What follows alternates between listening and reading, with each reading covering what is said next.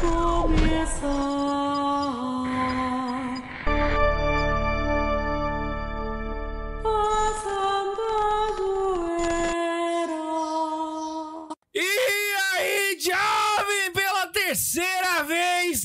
Está começando o Santa Zoeira, o podcast mais livre ou não dessa internet. Eu sou o Guilherme K2. Eu sou o Ian. Véi, que desgraça. Esse, esse tema não vai sair nunca, velho. A gente fez três vezes. É, a gente tem que rezar. tem que rezar, irmão. Tem alguma coisa. Proibidão. Que que é isso, velho? Ave Maria. Vamos lá, então. Hoje nós vamos, nós vamos falar sobre liberdade, eu acho. Né? Eu espero que a gente fale sobre liberdade hoje. É o, é, o, é o plano, né? O É o- plano é esse. É, o objetivo é esse. Ai, meu Deus do céu. Um dos temas que o Ian tava mais esperando, né, Ian, pra falar. É, esse que eu tava querendo muito, hein? Tava querendo muito esse tema. Vamos, vamos ver se vai sair, né? Vamos ver se vai sair, pelo amor de Deus. Tá tudo certo agora, Bundes? Ao que parece sim. Tá, tá, sem, sem... Ninguém tá reclamando de nada, não. Ah, tá, beleza. Então, então é isso, galera. Vamos lá. Vamos... Só o Carlos Henrique reclamou que não tá tendo liberdade pra começar. Olha, liberdade é um dos assuntos mais importantes da moralidade, porque você precisa dele pra definir o que é um pecado ou o que que não é. Então, eu acho que, cara, você que. Cara, tem- resolve tantos problemas o conceito de liberdade. Resolve muito. Por, por isso que eu queria tanto esse episódio. Acho que assim, a gente sabendo o que é liberdade, mais da metade do caminho já foi andado, eu acho. Só É. de saber, só de saber. É, não, Sem fazer nada, só de saber. Só de saber o que, que é, você já consegue fazer muito mais, tomar decisão muito mais livre. E... É, é realmente. A gente teve um qualquer um puxão aqui. De qual que é desses livros aqui? É Recebidos? E na- Esses aqui, cara, estão na nossa livraria. Amor, traz pra mim o Além da, Nada Além da Verdade, por favor. Então, esse aí eu vou levar ele embora, hein? Cara, esse livro, eu vou contar um trem pra você. Eu não li ele. Nem vai ler. Se Não, não, não. você for ler, você vai ter que comprar outro. Não, não é que eu não li. Eu torei ele no meio, entendeu? Ah, então você já leu. Então, a Não, mais eu, eu, eu eu então. acabei com o livro. Ian, ele é maravilhoso. Ele é maravilhoso. A hora que eu olhei ali, tipo, a hora que eu cheguei, eu olhei primeiro aquele ali e falei, opa, Rui Marim, massa. Só que eu fui, passei o olho, comecei de lá pra cá. A hora que eu cheguei, eu falei, opa, peraí, Opa, aquele ali. O Georg O Ganswein. penúltimo ali. Cara, eu detonei o livro e ele é disparado o bicho, um dos melhores livros que eu já li na minha vida, velho. Eu é porque eu sou fã do Ben 16 e aí eu fiquei com ele na no coração, sabe? Putz grila, que livro maravilhoso. Nossa, ele, esse aqui eu fiquei curiosíssimo quando lançou ele. ele conta bastidores, velho. E ele conta bastidores, tipo assim, como é que era a rotina do Ben 16? Eu acho que o Padre François leu esse Tá. livro aqui em italiano, porque ele não Foi. esperou nem traduzir, né? Ele nem esperou traduzir, ele leu em italiano. E aí, na hora que chegou, eu já li. E aí, essa semana chegou também esse Espiritualidade dos Leigos, do Antônio Roy Marim, que, cara. Então, todos esses livros você encontra lá na livraria do Santa Carona, meu querido. Onde tem mais de 10 mil títulos te esperando pra você ser um católico melhor na sua vida. Então, aproveite. Inclusive, Nada Além da Verdade foi lançado tem pouco tempo. E os caroneiros que foram espertos compraram antes do lançamento, irmão. Ficou sabendo disso? Não. Esse livro foi lançado no Brasil numa quinta. Terça-feira já estava disponível no nosso site pra vender. Antes, antes de lançar. Sério? Santa Carona, irmão. No Brasil inteiro. No Brasil Olha, eu não inteiro. fiquei sabendo desse negócio. Não manda no grupo uns negócios desses. Amor, Você- eu podia, podia ter sido uma venda a mais e um roubo a menos, que agora você vai ficar sem esse, eu não vou pagar. só confirmando. Foi só a nossa livraria no Brasil que tinha, né? Sim, a gente liberou na terça, ele só ia ser lançado na Olha aí, irmão. O que, que é isso? Isso aí, cara, ó, eu fiquei chocado com o livro. Vale muito a pena. Se você Caraca. quer ler, quer, quer ter uma boa experiência, é fã do Ben 16, tem que ler, tem que ler. É. Ave Maria. Coração chega a pupita mais forte. Deus do céu. é, esse aí vale a pena, hein? Então vai lá, livrariasantacarona.com.br e adquira o seu livro agora. Esse do Georg vai ou qualquer um dos outros que sempre tem promoção, sempre tem livro com preço que vale a pena. Fechou? Vamos pros e-mails? Opa, bora. Vamos pros e-mails pra gente ganhar tempo pro, pro, pro tema, porque senão a gente enrola. de- Você quer ler qual? Lê o primeiro aí que você já tá na, na, na agulha, eu tô procurando aqui ainda. Beleza, então você leu o segundo, né? Isso. Então, bora lá. Segunda foi meu nível.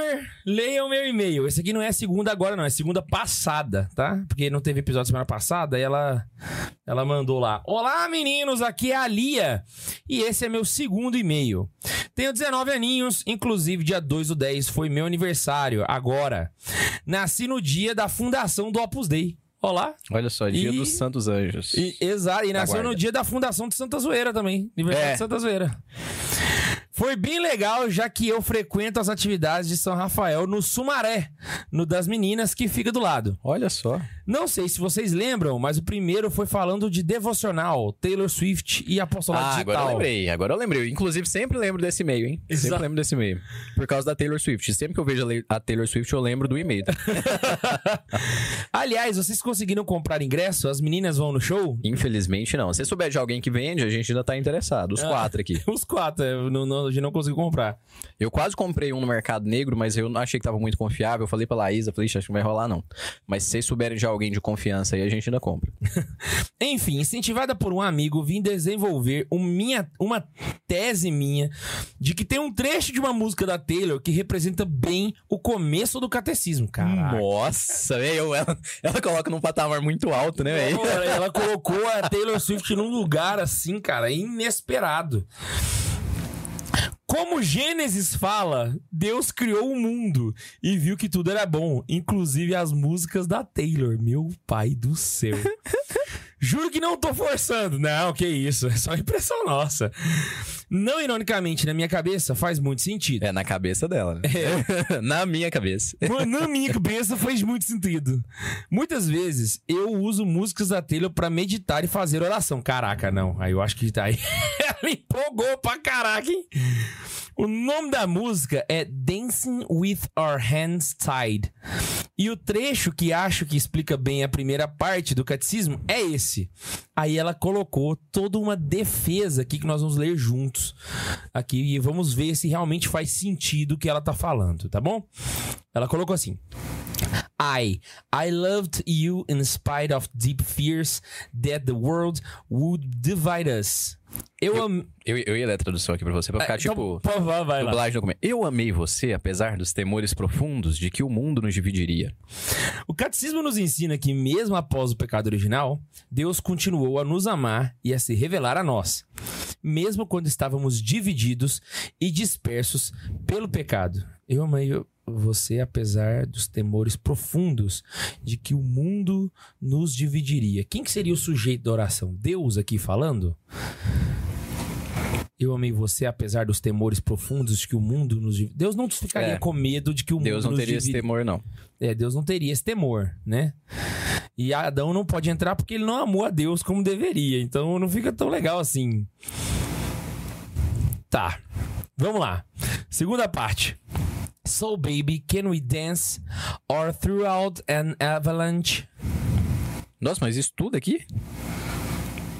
Não, não. Aí ela tem só a frase e depois a, a- Não, pode ler só você aí, que eu acho que vai bagunçar mais se eu Ah. ficar intrometendo aqui. A tradução foi: Então, podemos dançar através de uma avalanche? Esta re- aí ela explica. Ah, tá, é porque ela não deu enter. Beleza, agora eu entendi. Mas pode ir aí você só. Esta revelação não foi interrompida pelo pecado dos nossos primeiros pais. Novamente, mesmo após toda a bagunça que fizemos e a queda da criação, Deus continuou nos amando e nos convidando a estar em comunhão com Ele. É, talvez ela, ela, ela pegou a palavra dançar no sentido de comunhão, então poderíamos. Ah, é. É. É que eu não quero ser muito chato, entendeu? Pra pegar ali, tipo, os detalhezinhos do negócio. É, a gente sabe? não tá fazendo aqui uma exegese da música da Taylor Swift. É, porque na verdade, Deus, ele convidou, ele convidou os homens a uma aliança com ele. E não necessariamente uma comunhão, porque essa comunhão era impossibilitada até o nascimento de Jesus Cristo, entendeu? Até a morte e ressurreição do Senhor. Mas eu entendi, né? Então podemos dançar através de uma avalanche, ou seja, o homem e Deus continuariam ali, o povo de Israel tentando uma aliança com Deus no meio de uma avalanche, pecado original, e eles tentando estar juntos, mesmo que as coisas não estivessem perfeitas. Tá bom, faz sentido, gostei, gostei. Vamos lá. And say, say that we got it. E diga, diga que conseguimos. Com efeito, Deus, depois da sua queda com a promessa de redenção, deu-lhes a esperança da salvação e cuidou continuamente do gênero humano para dar a vida eterna a todos aqueles que, perseverando na prática das boas obras, procuram a salvação. É, É, também ficou legal. O negócio é que conseguimos no plural está. Não, não encaixa muito bem, porque não fomos nós que conseguimos, foi só Deus que conseguiu mesmo redimir a gente. Digamos que a gente não fez muito a nossa parte no processo. A nossa né? parte foi estar lá, né? Para sermos redimidos. Exatamente. a nossa parte foi só estar lá para sermos redimidos, né? Então, se Deus poderia dizer, e diga, diga que eu consegui, aí faria mais sim. Mas, mas entendi, entendi, entendi. E o mais legal de tudo é que, apesar de tudo, ainda há esperança da salvação e de encontrar a verdadeira felicidade. Exatamente. Aí ela continua: I'm a mess, but I'm the mess that you wanted. Eu sou uma bagunça, mas sou a bagunça que você queria. Deus, infinitamente perfeito e bem-aventurado em si mesmo, num desígnio de pura vontade, criou livremente o homem para o tornar participante da sua vida bem-aventurada. Agora, essa parte é minha favorita. Eu sou uma bagunça, mas uma bagunça que Deus quis. Ele nos criou livremente. Ele não precisava de mim, mas ele quis, me quis, mesmo assim. Essa parte ficou boa. Muito bom. Essa parte ficou legal. Ficou- Curti, curti. Nós somos uma bagunça, mas uma bagunça que Deus desejou. Bem observado. Ok, cause it's gravity. Oh, keeping you with me. Oh, porque a gravidade. Oh, mantendo você comigo. No parágrafo 27, o Catecismo nos conta que o desejo de Deus é um sentimento inscrito no coração do homem e que ele não cansa de nos atrair para ele, tá certo? Quase como a gravidade atrai um imã, perfeito. O desejo de Deus é um sentimento inscrito no coração do homem, porque o homem foi criado por Deus e para Deus. Deus não cessa de atrair o homem para si, e só em Deus é que o homem encontra a verdadeira a verdade e a felicidade que procura sem descanso.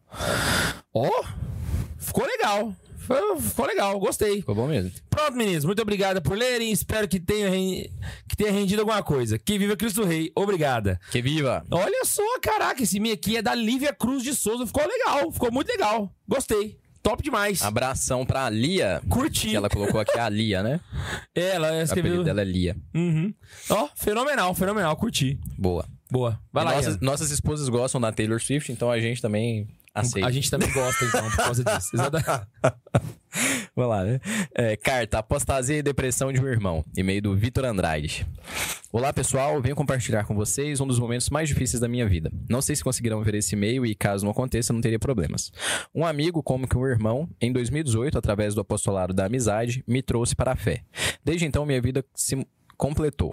Amo a Cristo e a sua igreja. No início foi difícil, sofri muito com escrúpulos, mas ele me apresentou o Santa Carona e o Santa Zoeira. Caraca. E vocês, sem que soubessem, me fizeram companhia e me ensinaram a fé.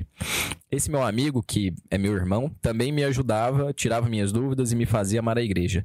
Cresci assim na fé. Sou catequista hoje, é coisa que é pra mim um sonho realizado. Esse ano, esse meu irmão, o que me trouxe a fé, saiu da igreja, apostatou. E não consigo descrever a dor que isso me causa. Sua família é um caos, traição, doenças, brigas violentas. Ele caiu em uma depressão profunda, tem pensamentos suicidas, passa o dia sem conseguir sair da cama, chorando, sem enxer- enxergar sentido na vida. Ele sempre foi muito inteligente, estudava e conhecia a fé, as doutrinas, teologia, filosofia. Não era raditragem, mas um bom católico, bem formado.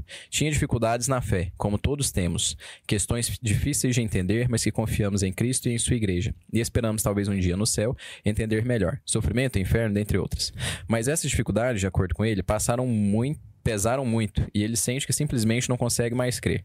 Saiu assim da igreja e às vezes acha que sequer consegue crer em Deus, tamanha as dificuldades e dúvidas. Sua vida não para de dar errado. A depressão, a perda da fé iniciou com iniciou um namoro com a amiga católica que dois dias atrás terminou com ele, porque não conseguia namorar com alguém que não tivesse fé. O que destruiu ainda mais ele. Sente que não tem culpa pela perda da fé, é algo que foge do seu controle, mas ainda assim foi isso que causou esse término. Sente que não conseguiu ser amado por não ser mais católico. Chorei tanto por ele todo dia para mim é uma tristeza terrível. Tudo parece um pesadelo. Nunca na minha vida imaginei que ele fosse deixar de ser católico, deixar de ser feliz. Dedico meu tempo a ele. Mas toda vez que estamos juntos, me desgasto profundamente, pois é muito doloroso. Não me importo com isso, porque antes ele do que eu. Eu só queria ver meu amigo de volta em casa, novamente alegre e com esperança. Tudo dói muito em mim, mas eu confio em Deus. Também tenho medo que o mesmo aconteça comigo. Não quero de forma alguma perder a minha fé e peço a Deus que não me permita fazer isso. Escrevi isso porque sinto que vocês também são meus amigos. Peço orações a ele e a todos os que batalham junto com ele para que vença tudo isso. Caraca, pesado, hein? Você não tinha lido é- esse e-mail antes, né? Senão você não ia ter lido e ter mandado pra nós no off. Não, não. Eu, eu, eu, eu, eu li não inteiro, mas eu, eu sabia do teor dele. Isso aí eu não, não, não Pesado, hein, não. Mas é porque realmente, cara, eu, eu senti assim. A... Eu senti a dor dele, tá ligado? Então, e aí eu pensei, cara, eu acho que tem muita gente que passa por isso e seria então. Pra nós também custa, né? Tipo assim, é, é uma. É uma ovelha nossa que se perde, né? O cara, Aham. pô, ele indicou o Santa Zoeira pro cara que tá mandando o e-mail, então assim, o cara ouvia a gente, né? Quer dizer que assim, um pouquinho de. Não culpa, assim, mas um pouquinho de responsabilidade, a palavra boa, a gente tem também, né? Exato, exato. Cara, porque assim, ah, no caso aqui dele, né, comentando, ah, perder a fé pode até não ser culpa nossa, entende? Mas se conformar com isso acaba sendo. Então, assim, é, é óbvio que todos vivem crises de fé. Em algum momento da vida vão passar por um momento onde a fé vai querer ir embora, basicamente, né, ou desaparecer. A questão é que ah, se a gente crê que depende de algum fator externo para que nós creiamos, a nossa fé vai embora e vai ficar por isso mesmo. E a fé é uma luta, cara. É uma luta constante que a gente tem que tomar uma iniciativa pra ficar ali firme e forte, né? É. Ah, eu tava conversando com os, com os caroneiros, na, a gente entrou no módulo sobre. no volume sobre. Oração, saca? E aí o catecismo ele vai mostrar qual foi a primeira oração do povo de Deus direcionada ao Pai na história, né? Então, a primeira vez que Abraão vai se direcionar. Então, o que que Abraão faz? Ele escuta a Deus e ele começa a levantar altares pra Deus nos lugares onde ele vai, certo? Só que sem nunca conversar com Deus. Ele só vai montando. Então, primeiro, Deus, Abraão ama a Deus agindo, né? Através de uma ação concreta. Depois é que ele vai falar com Deus. E o engraçado é que a primeira vez que ele conversa com Deus, ele tá reclamando. Reclamando porque, na verdade, a descendência dele era o filho de um escravo, na verdade, saca? Uhum. Então ele tá meio puto, sabe? Então, basicamente, a vida de Abraão, a primeira vez que o homem conversa com Deus, já é uma queixa. Abraão já estava vivendo ali, de certa forma, uma crise de fé. Abraão, para pra pensar. Então, quando a gente olha pra nossa vida e percebe que nós temos crise de fé e a gente acha que tem alguma coisa errado com isso, a gente tende a acreditar que, na verdade, o problema tá na fé. Tá ligado? Então, como eu tô tendo uma crise de fé e eu não acho que isso é normal, o problema tá na fé. Essa fé está errada. Então eu acabo aceitando que ela vai embora. Agora, quando eu percebo que, na verdade, a, a crise de fé é a coisa mais comum que existe sobre a face da Terra, entende? E que, na verdade, depende de mim uma reação, nessa hora a gente começa a reagir. E aí a gente começa a procurar forças para poder vencer. Então, na verdade, na verdade, a fé nada mais é do que uma aposta que o fiel faz ao longo da sua vida. Saca? Então, não- você, o Abraão vive com aquela incerteza de que Deus vai abandoná-lo. Será que Deus vai fazer o que tá prometendo, né? E etc. Só que o tempo todo ele tá pagando pra ver. E até no momento onde ele vai sacrificar o seu filho no monte, ele tá pagando pra ver. Então, o ato de fé nada mais é do que acreditar e pagar pra ver. Até o último minuto, entendeu? Então é um esforço pessoal que a gente tem que fazer, não somente assim, ele é um dom, tá? Ele é um dom, nós temos que pedir a Deus. Mas entenda uma coisa, a fé nunca vai ser saber, sempre vai ser crer. E crer, ela envolve pagar pra ver. Entende? Então não é uma coisa assim, ah, igual vocês estão me assistindo agora. Vocês sabem que, cê- que, que que vocês estão agora me assistindo. Vocês sabem que eu tô aqui falando com vocês. Mas acreditar se a, que se a Laísa saiu do estúdio agora há, há poucos minutos atrás, vai depender de você, entendeu? Se você acredita em mim ou não. Então, acreditar envolve uma coisa que você não sabe. Saca? Então a gente tem que entender que a fé faz parte disso. Envol se relacionar com algo que a gente não sabe. A gente crê. E pagar pra ver constantemente. É um ato que é um dom de Deus e também um ato de esforço pessoal. E é bem elucidativo porque, assim, a fé é um dom. É o que você falou, a fé é um dom. Mas um dom é um presente, é um gift, é algo que você ganha da pessoa. Mas que pra você tomar posse, você tem que ter a contrapartida. Exato. Que é justamente o que você falou. Então, tipo, a gente tem um presente aqui que eu ganhei aqui, que a gente vai mostrar agora. Então, pô, esse daqui é um presente. É pra mim, Deus tá me oferecendo. Mas se eu não quiser, se não tiver a minha contrapartida, isso aqui vai ficar aqui em cima e vai ficar sempre aqui. O que, que eu tenho que fazer pra valer a pena? Recebi o presente, recebi esse dom, mas eu tenho que desembrulhar e tenho que colocar ele no seu devido lugar. Da o pleno cumprimento daquilo dali. Hoje, eu espero que a gente consiga falar bastante disso no episódio, hein? Tanto para as duas pessoas, porque aqui tem exemplos bem elucidativos das duas coisas, da pessoa que perde a fé e da pessoa que tá no caminho que tem medo de perder a fé. Então, a pessoa bem formada, o nosso. A, a gente que tá aqui, não, não é arrogância, mas a gente não tem medo de perder a fé. Porque, pô, se a gente confia em Deus, a gente sabe que Deus está sempre olhando por nós. E se tem alguma falha da nossa parte, a gente vai começar a, a lutar contra isso sempre. É o que a gente chama de exame de consciência. É o que a gente chama de mortificação, de que a gente vai fazer pequenas mortificações, porque a gente quer completar na nossa carne ah, os sofrimentos da cruz de Cristo, que São Paulo dizia. Então, assim, não é que de uma hora para outra a gente vai perder a fé. Pô, não, hoje eu tô bem, então amanhã eu perdi a fé. Isso geralmente começa com pequenas concessões. É o que na, na, na, na questão, na, na caminhada aí, é, espiritual, né? A gente vai chamando ali de é, pequenos vícios, pequenos pecados, ou então aquela. é, como que é um termo que a gente usa bastante, hein? Fugiu da, da, da- a palavra aqui agora. Mas n- nunca se entregar para pro desleixo, assim, sabe? Cara, fugiu muito a palavra agora. Se o Marco tivesse que ele ia lembrar. É, mas assim, a gente viu que, que algo tá bom, tipo, é, é tipo trair a esposa. Tipo, ah, não, aconteceu ali. Tipo, ah, não, tra, ah, trair alguma pessoa, namorada, tá? Ah, não, trair, aconteceu, tá? Não. Geralmente uma traição, ela vem precedida de alguns atos. É um olhar mais calibrado, não é ver, é olhar. Você olhar e você, opa, volta a olhar e calibra o olhar ali. Esse, opa, tá, tá interessante aquele negócio Eu ali. gostei desse termo, hein? Aí você, o, o Homero que fala isso. Olhar calibrado. É, ver e olhar é- são coisas diferentes. Ver é ver, olhar é você calibrar o olhar. ver não tem nada de pecado, calibrar o olhar tem pecado, né? Aham.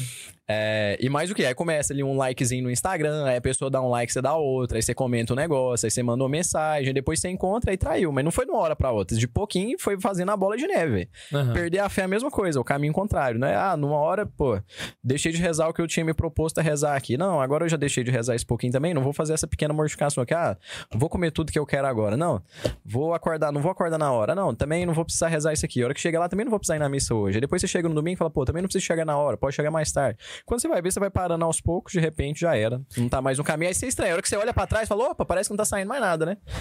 E essas concessões, elas buscam lastro no sofrimento, né?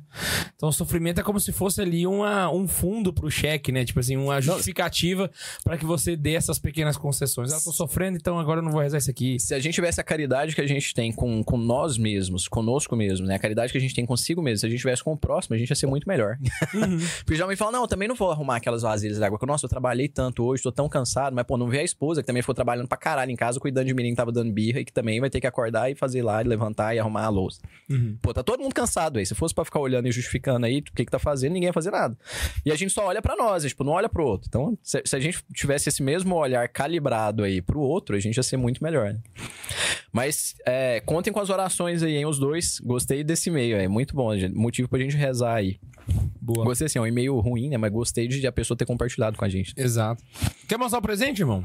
Bora lá! Presente do Renato, meu parceiro aí do, do Instagram. A gente conversa direto, mandou um presentão pra mim, ó, via K2, né? Cara, o Renato encontrou comigo no Raléu de Franca. Opa, é assim. Ele foi de carro pro Raléu, dirigiu não sei quantas horas. Voltou, ele chegou em casa 5 da manhã, que ele me mandou um direct lá no Instagram.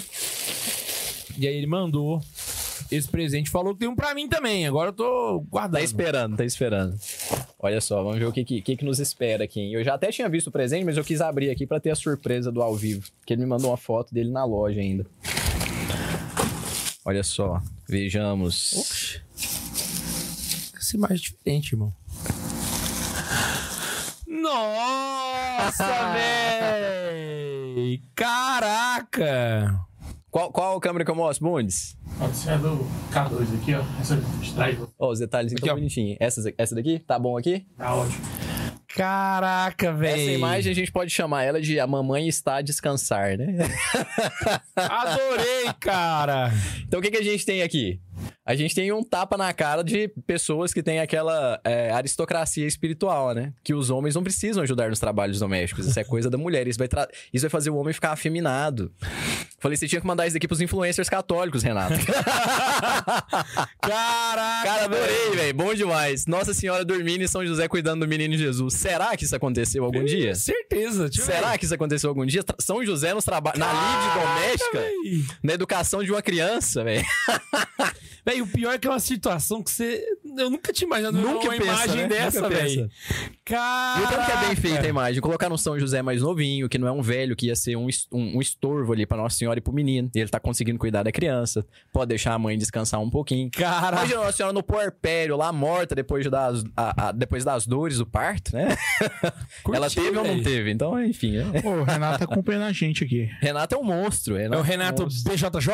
É, 800 BJ. quilômetros de Franca a Douradina, Paraná. Caraca, velho, 800 km, mano. Putz, grila. E aí a gente trouxe no avião esse aí, ó, só bonitinho. Ô, Renato, agora eu quero uma pra mim, hein? Eu não Renato, abri antes, obrigado, não. velho. Eu, eu deixei pra esperar agora, velho. Agora que eu vi. Desde o dia que ele me entregou até Ah, agora. você não tinha visto? Não, mano, não Sua abri. surpresa foi genuína. Não, eu já tinha visto. Foi, pô, eu não tinha visto, não. Cara, e ele Cara, assim... eu adorei essa imagem, velho. Quando ele me mostrou, eu falei, nossa, que imagem top, onde que vende e tal. E, não, eu vou mandar um aí pra você. Vende na paróquia dele, né? Na paróquia dele, exatamente. Caraca. Queria saber o nome da artista pra me mandar um, um abraço pra ela, velho. Que imagem bonita e que situação agradabilíssima. Essa que vai ficar na sala lá em casa. Curti. Cur- Oh, e é bem feito, né, velho? Olha só, o tecido tem, Muito bem tem é. textura de tecido mesmo. Essa aqui vai estar em primeiro plano lá, do lado dos vinhos. Chocado. curti, curti. Bora lá então, cara. Bora falar de liberdade. Na minha cabeça completou 8h37, né? com aquela música lá. Pra dentro da cabeça. Mas- Achei que era o que, que eu vou fazer com essa tal liberdade. Cada dois antes de você começar, eu posso só ler dois superchats que a gente claro. Bundes. Pode falar. A gente recebeu um do Danilo antes do programa começar lá, da Nova Zelândia. Ô, louco! Ele mandou aqui, salve Roma, viva o Papa e que viva Cristo Rei. Que viva. K2, a cotação hoje do dólar neozelandês tá 2,96. Ah, tá de Nossa, boa. baixou, hein, velho? E o outro que eu tenho aqui é do Rafael Tomazinho. Olha! Ele mandou assim: Fala seus hereges, tudo certo?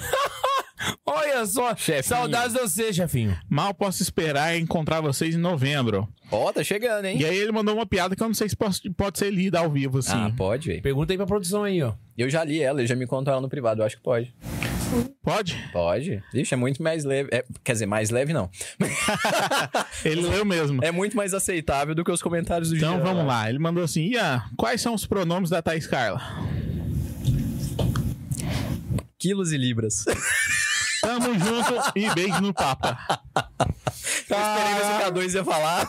Eu sabia, velho, mas eu tava deixando. Eu tava lá em frango e ele meteu essa no meio do. do, do, Foi eu Amém. que abaixei o copo, agora eu derrubei. Miserere nobis. Valeu, Tomazinho, tamo junto. E é isso, sem tipo aí, por enquanto. Valeu, sem amores por enquanto, né? Sem amores. Sem amores. Mano, pra pessoa poder pecar, ela precisa de três coisas. Ela precisa. Não basta querer, né? É. matéria grave, pleno conhecimento. É pecar gravemente, né? Hã? Pecar gravemente, né? Que a gente tá falando. É. Pecar grave. Matéria grave, pleno conhecimento e plena liberdade. Nós vamos tratar basicamente desse um terço aqui que manda sobre os assuntos da fé. A gente tá fazendo alguns episódios de 10, 10 mandamentos, né? Esse é fundamental porque eu acho que é aí que mora a dificuldade dos escrupulosos, saca? E assim, não só dos escrupulosos, mas ao longo da vida inteira. Era isso que eu ia falar, não só dos escrupulosos. De todos nós, né? Exatamente. Tem muita dificuldade para entender o que é liberdade, qual que é o conceito. O mundo moderno destruiu o conceito completamente, né? Porque então- Os católicos destroem esse conceito mais a cada dia. exatamente. Então, basicamente, o episódio de hoje é pra gente poder tratar o que que é a liberdade e para que que ela serve e como não abusar dela e que que eu e etc. Não vou parar de Nossa, ficar dando spoiler. Eu, eu quereria que esse episódio fosse, assim, muito divulgado, assim, muito. sa- Sabe assim, acho que todo mundo tinha que, que ver esse episódio, mas mais do que isso. O episódio vai estar incompleto, né? Assim, a gente é, vai estar em dois aqui, então, assim, não vai estar com todas as ideias que, que seriam bom que tivesse, assim, né? Uhum. E mais do que isso, né? Vai ser só um episódio também, né? E também vai ser um episódio só com a gente também. Então tem muitas limitações isso, né? Mas vai dar pra tirar muito proveito, eu acho. E hoje eu vou começar fazendo um jabá de um livro que tá lá na, na livraria do Santa Carona. 25 pila. 25 Tá na livraria reais, de Santa hein? Carona? Eu olhei agora aqui, 25 Caraca. reais. Esse livro aqui, pode ser pra cá, Bundes? Olha. Sem que se perceba. É um livro, sem que se perceba, Crescer em Liberdade. Então é um livro da Cultor de Livros, do Julio Diegues. É um padre, é, que é espanhol, se salvo engano. Acho Ó, que sim, sei lá, mas tanto faz. Vale lembrar que tem na livraria, mas o Ian não comprou na livraria, não. Safedo. É, não comprei em livraria, não. Safedo. Comprei direto da fonte. ah... Pô, ele é fininho, você mata numa sentada. Então, era, era isso que eu ia falar. Ele é um livrinho que você, olhando ele, quando eu comprei ele, comprei ele porque me foi orientado a comprar. Falei, não, compre esse livro porque ele vai ser muito bom e tal. Olhei, não me, não me chamou muita atenção. falei, não vou comprar ainda. Aí o Homero falou, não, mas a gente vai usar ele no curso e tal. Falei, então vou ter que comprar por causa do curso. Aí eu falei, mas vai usar lá mesmo? Ah, então eu vou ler antes do curso. Eu fui comecei e falei, aí o Homero falou, então pode começar a ler. Eu falei, Homero, o curso é mês que vem. Quando for na quarta-feira, antes da sexta de começar o curso, eu leio, porque são só 100 páginas, em três dias dá pra ler. né? Aí o Homero falou assim, aí foi, foi o bom conselho que ele me deu que eu vou dar pra todas as pessoas que, que, que vão pegar esse livro aqui. É, não julgue pela capa, como eu fiz, primeiro de tudo. Compre esse livro. É, não vou falar que é o melhor livro que eu já li, porque, assim, não, não dá pra gente falar que é o melhor, mas é, é o- é o melhor livro que eu estive esse ano, assim. Porque eu estou vários. Como a gente lê muita coisa, cada um parece que é o melhor, né? Não, Aham. esse é o melhor. Depois eu- esse é o, é, o, é o melhor livro que eu estou atualmente, assim. Pelo menos eu li ele já tem mais de ano, mas ele continua estando o melhor. Você, tá lendo ele.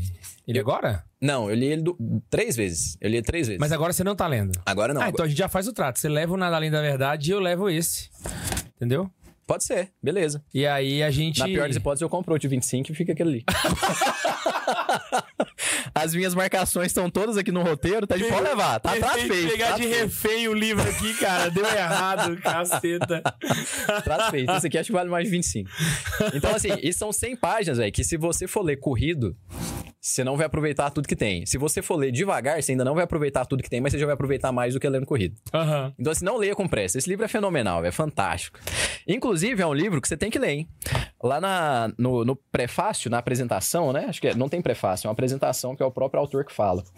Ele, na apresentação, ele fala o seguinte: que esse é um livro feito para quem quer se formar. Para pessoas que querem se formar. Então, é para todos aqueles que estão procurando uma boa formação, mas é um requisito mais necessário ainda para aqueles que são formadores. Então é a responsabilidade pesa sobre todos nós, né? Mas assim, todos que são é, formadores precisam ler este livro. Ele falou: Eu fiz pensando em vocês. Top. E tá aqui um livro que a, a gente poderia facilmente fazer um, um curso desse livro aqui, hein? Podia fazer um. Igual eu tive dois cursos desse livro, por isso que eu li ele três vezes. Um antes do curso, um an- antes do segundo curso e uma terceira vez foi por conta própria. Teve dois cursos sobre ele. É, é porque eu repeti, eu quis fazer de novo. Ah, eu vi que até falei, vou fazer de novo, foi bom demais. Eu fiz de novo. Aí eu me matriculei duas vezes no curso. É, que foram, acho que. Cinco aulas, eu acho, de uma hora e meia, mais ou menos. ah, foi de boa. Foram Não cinco foi um aulas de uma hora e meia. Foi, foi rápido, foi um mini curso, né? Mas um livro de 100 páginas, se a gente fosse pegar um audiobook, ia dar duas horas, né? Aham. Então, assim, foi muito bem destrinchado o livro, né? É, e aí, enfim, esse, esse livro, o, a ideia dele era, era essa, né? Mas assim, a gente vai falar de liberdade, né? É, esse livro, ele fala basicamente sobre liberdade. Não é a nossa única referência, obviamente. É a principal referência que eu tô usando aqui, mas a gente vai usar muita coisa, né? Então, vou citar muito livro aqui, mas a gente vai falar de liberdade de diversas formas, né? E o primeiro de tudo que eu queria falar aqui já é- são alguns conceitos, né? Porque a, a, a gente vai terminar, acho que no final do episódio a gente vai poder saber, assim, o que, que é a liberdade. Porque, pô, a gente vai falar de liberdade. O que, é liberdade? A gente vai ficar uma hora aqui no, no podcast falando disso pra gente poder chegar em um consenso. Mas uma coisa que você falou lá no começo, ah, pra gente. Pra, pra ser livre, a gente precisa estar bem formado. Então, o primeiro conceito que eu queria falar é justamente sobre a formação. O Diegues, ele coloca exatamente que a formação não é simplesmente informação. Não é só a pessoa que quer se formar receber informação. A pessoa que quer dar formação não é só dar informação. O formar que ele fala, não existe liberdade sem formação, não é informação, é formação, é dar forma. Então esse que é o sentido, dar forma. Não é tipo dar cor a alguma coisa, é, dar cheiro pra alguma coisa, né? É dar modo pra alguma coisa, é dar forma. Você vai colocar uma forma naquilo. E a gente tá falando de santidade, a gente vai formar a pessoa em liberdade pra qual, qual que é a forma que a gente vai colocar? Identificar a nossa vontade com a vontade de Cristo. Isso aqui tá na, na primeira página do livro, já faz um paralelo, assim, que você for fazer uma meditação, isso aqui já sai, né? Já sai tema de oração já. Pô, formação é dar forma, né? Não é, é simplesmente dar um modelo, assim, mas é dar uma forma, é você se parecer com Cristo.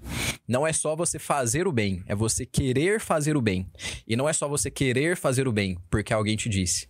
É você querer fazer o bem porque você quer aquilo que é bom. Então você tem que conhecer o bem e você tem que querer querer. Aquilo que eu falei outro dia aqui, né? Então a gente já começando por aí, a... esse conceito de, de formação e de liberdade. O que é uma pessoa livre? É uma pessoa que é bem informada, que quer o bem porque quer, porque ela sabe que aquilo é bom pra ela, né? O, o catecismo, ele, ele trata disso. Ele fala assim que a liberdade nada mais é do que a ação que nos conduz ao bem. Se você não está agindo em direção ao bem, você não está sendo livre. E existe um motivo para que isso aconteça. Eu vou deixar para explicar mais lá para frente, mas assim, porque a priori, ouvindo, parece, nossa, peraí. Então eu sou livre para fazer o bem, então eu não sou livre. É. Né? E, e eu- quero falar disso ainda lá no Guilherme de Ockham, que é o, é o mesmo nome que você vai citar, eu acho, né? Seu xará, né? Exatamente. Porque assim, ah, se eu, se eu não sou livre para fazer, o- se eu sou livre só para fazer o bem, então eu não sou livre. Parece que é meio paradoxal, né? Acontece que quando você analisa outra circunstância, né, você usar a sua liberdade para fazer o, o mal, ela acarreta consequências que, putz, cara, Que realmente privam a liberdade, por exemplo. Exatamente, é isso que eu ia falar. Tipo assim, quando você usa a liberdade pro mal, naturalmente você perde a liberdade, saca? Eu vou dar exemplos mais pra frente, mas tipo assim, a, a, a gente só é livre na medida em que a gente faz a vontade de Deus, ou seja, colocar essa forma de Cristo, sabe? Colocar essa, for- essa forma do bem. Mas segue o baile que. Não, nesse, nesse sentido, o, o Jags, ele coloca, né? Liberdade e informação não, do- não são dois conceitos que simplesmente podem andar juntos. E ele coloca o podem em itálico pra chamar a atenção. Ele coloca, são conceitos que necessariamente andam juntos. Não existe formação sem liberdade, não existe liberdade sem formação. Aham. Então é, é uma coisa complementar, assim, que é, que é básica, né? E até pra, aí pra gente poder elucidar um pouquinho mais, deixar mais clara essa questão de formação e de liberdade, e mais pro conceito da liberdade, que é o que você falou, pô, eu sou livre, mas se eu sou livre eu tenho que seguir um parâmetro. Eu gosto de pensar em um exemplo que ele trata aqui muito grande, que é o, é o da, do amor conjugal, que aí entra a fidelidade. A fidelidade, quando a gente para assim, pô, o que é a fidelidade? É você estar sempre com a mesma mulher ali, né? No, no matrimônio, né? Pô, ou então a mulher com o mesmo homem, né? Com o mesmo marido. Mas é, vamos parar pra pensar nisso aqui. Da forma negativa, a fórmula. É, Ockhamiana, de se dizer, né, do, de Guilherme de a gente pode pensar de uma forma negativa. Nossa, mas você está dizendo não para todas as outras pessoas do mundo. Tipo assim, ah, mas você poderia ter todos, agora você só não pode porque alguém disse que você só pode ter uma esposa e aquela. Mas pelo contrário, por que, que eu devo ser fiel à minha esposa? Porque é, eu faço um compromisso antes de- da fidelidade, quer dizer, um compromisso não antes, mas um compromisso que, que, que é pressuposto da fidelidade, que é você é, amar a outra pessoa. É uma declaração de amor. A fidelidade é uma, uma demonstração de uma declaração de amor. E como que você poderia acreditar em uma declara- declaração de amor se ela não fosse uma coisa que está eternizada? Então, se eu falasse, não, eu te amo, eu te amo de todo o meu coração. Imagina, chegou lá na Laísa e falou, Laísa, eu te amo, te amo de todo o meu coração. Por que, que ela acredita? Porque não tem fim. Agora, se chegasse nela e falar, Laísa, eu te amo, te amo de todo o meu coração, até 2030. 2031 eu já não garanto mais. Não ia ter valor nenhum essa declaração, nem pra ela, nem pra você, provavelmente. Justamente porque a gente coloca limites é, que são é, limites que são muito rasos, muito pequenos. Então a gente não tá pensando na totalidade do ato. A totalidade do amor é você se entregar por inteiro e por inteiro e para sempre. E justamente por se entregar por inteiro e para sempre, voluntariamente para uma pessoa, você tá abrindo mão de todo o resto. Precisa ser eterno e exclusivo. Eterno e exclusivo, exatamente, é o conceito do, do catecismo, né? Aham. E tem que ser pra mesma pessoa. E se você tá falando que você ama ela, é justamente porque você quer ficar só com ela. É por isso que a gente se declara pra essa pessoa. Pô, quer tomar que a Karine esteja ouvindo aí no nosso aniversário de casamento sábado. Tachá! Então, é, era exatamente isso. né? Ninguém acreditaria em uma declaração de amor se ela tivesse prazo de validade, né? É, só que o Julio Jags, ele coloca umas... ah, Ele coloca umas características da fidelidade que são muito boas. Eu vou usar os exemplos dele aqui, porque ele é muito didático, professor, né? Ele coloca assim que a, a respeito da fidelidade. O que que é a fidelidade? É eu não trair a minha esposa? Pô, seria muito simples se eu falasse não trair a minha esposa. Porque o que que seria a traição? Não, pô, é você não se deitar com outra esposa. Tá bom, tá bom. Mas experimenta dar um beijo em outra pessoa. Sua esposa vai ficar puta. Ah, não, não vou dar um beijo na boca da outra pessoa, dar um beijo no rosto da outra pessoa, mas dar um beijo no rosto da outra pessoa e dar um abraço. Se for uma mulher, ela vai ficar puta do mesmo jeito. Se for a Karine, se eu olhar, ela já vai ficar puta. e por que, que eu não vou fazer isso? Não é só porque ela tá mandando, não. Daqui a pouquinho eu chego lá. Mas o Julio Jags, ele dá mais exemplos além disso. Ele fala: não é fiel quem persevera com resignação. Quem é sempre, quem assim, mantém-se fiel a outra pessoa, mas sempre resignado. Ele fala: nossa, tipo, ah, não vou trair, assim, não vou ficar com a minha vizinha porque não pode. Porque se pudesse. Mais ou menos por aí, né? É, não é fiel quem mantém seu compromisso por medo das consequências de não manter o seu compromisso. Não, não vou trair minha esposa, porque vai que ela resolve me trair também, vai pegar mal, né? Aham. Então, é, isso daqui tudo, é- formalmente, a pessoa tá sendo fiel ou não? Todas as pessoas, o cara que não trai a esposa porque tem medo da- dela trair ele de volta, ele tá sendo fiel? Aparentemente sim, mas ele tá sendo livre? Não. Então não tá, não tá, não tá tendo mérito. O cara que só persevera porque é o seu dever. Não, eu só não vou trair ela porque eu falei aqui lá no, no dia do altar lá. Se eu não tivesse falado, eu trairia. Aham. Ele não tá traindo. Já é um mérito pra ele, mas é livre? Não. Tá valendo? Mais ou menos. Se a gente for parar pra pensar na própria lista dos mandamentos, né? A, a- as circunstâncias elas estão saindo de um de um de, de uma quebra de um mandamento e partindo pra outra. Então, por exemplo, o, o cara vira e fala assim: "Ah, eu não vou trair a minha esposa", certo? Não vou trair minha esposa. Então ele não comete o pecado contra o sexto mandamento. Uhum. Entende? Entretanto, ele tem aquela mentalidade: nossa, mas se eu pudesse, aquela vizinha. Isso é, é de- isso é nono mandamento. Já tá, Tá em outro ponto, né? Então, tipo assim, ele só trocou o, o pecado mortal dele de um pra outro, sabe? Sim. Então, assim, é a, a, a questão toda que você, que você tá pautando aqui, que tá dando pra perceber, é que, na verdade, a pessoa não tá sendo livre porque ela não está fazendo o bem que ela gostaria de fazer. Exatamente. Esse- Então- é- aí já é o segredo. Você O- já tá no. O cara queria fazer um bem, tá ligado? Mas ele não faz esse bem que ele gostaria. Ou seja, a sua vontade não está sendo respeitada. Sim. Nesse momento você não está sendo livre. Por mais que você sinta prazer naquilo que você esteja fazendo. E, e Porque é um prazer que vai ser acompanhado de um remorso depois, ou de um Exatamente. arrependimento. A gente vai até chegar no, no nome desse, desse ato. A pessoa que faz isso, ela não é livre. Aham. Porque ela é voluntarista. Foi aquilo que eu falei aqui outro dia, né? Ah, Isso. A gente ainda vai falar bastante disso, sabe? Mas, a... Mas dentro desse conceito de liberdade, de- exatamente do que você estava falando, da pessoa querer ser livre, dela saber que ela está sendo. E querer, querer, né? Que é o, é o... Eu gosto de colocar o querer, querer, que é pra gente saber que a gente tá fazendo porque a gente quer. Não é porque alguém manda. Por isso que eu gosto de colocar o querer, querer, né? É que, que- mantendo ainda, né, esse, esse rumo, só pra fechar esse, esse raciocínio aí. Então, assim, todos esses exemplos que a gente deu, a questão do amor é, humano, a gente pensa numa possibilidade de escolher entre várias alternativas. Então, assim, pô, tem 8 bilhões de pessoas na Terra, 7 bilhões, não sei se tá em 7 ou em 8, né? Mas tem restante de gente aí na Terra e eu vou escolher uma pra mim ficar. Então é como se fosse assim, entre várias, entre várias opções eu te escolhi. É até bonito se a gente for pensar assim, falar, pô, de 7 bilhões de pessoas no mundo eu escolhi você. É uma declaração foda também. Aham. Mas é uma declaração que ainda é contingente. Ela ainda tem uma uma limitação que são os 7 bilhões.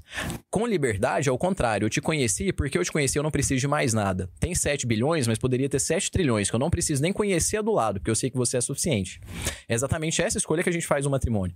E é exatamente isso que é liberdade. É você saber que você quer porque você quer, querer, querer, porque você quer a outra pessoa, porque isso por si só é um bem. É o bem que você quer. Então, já que eu, eu já sei que isso é o bem, eu não preciso de mais nada. Uhum.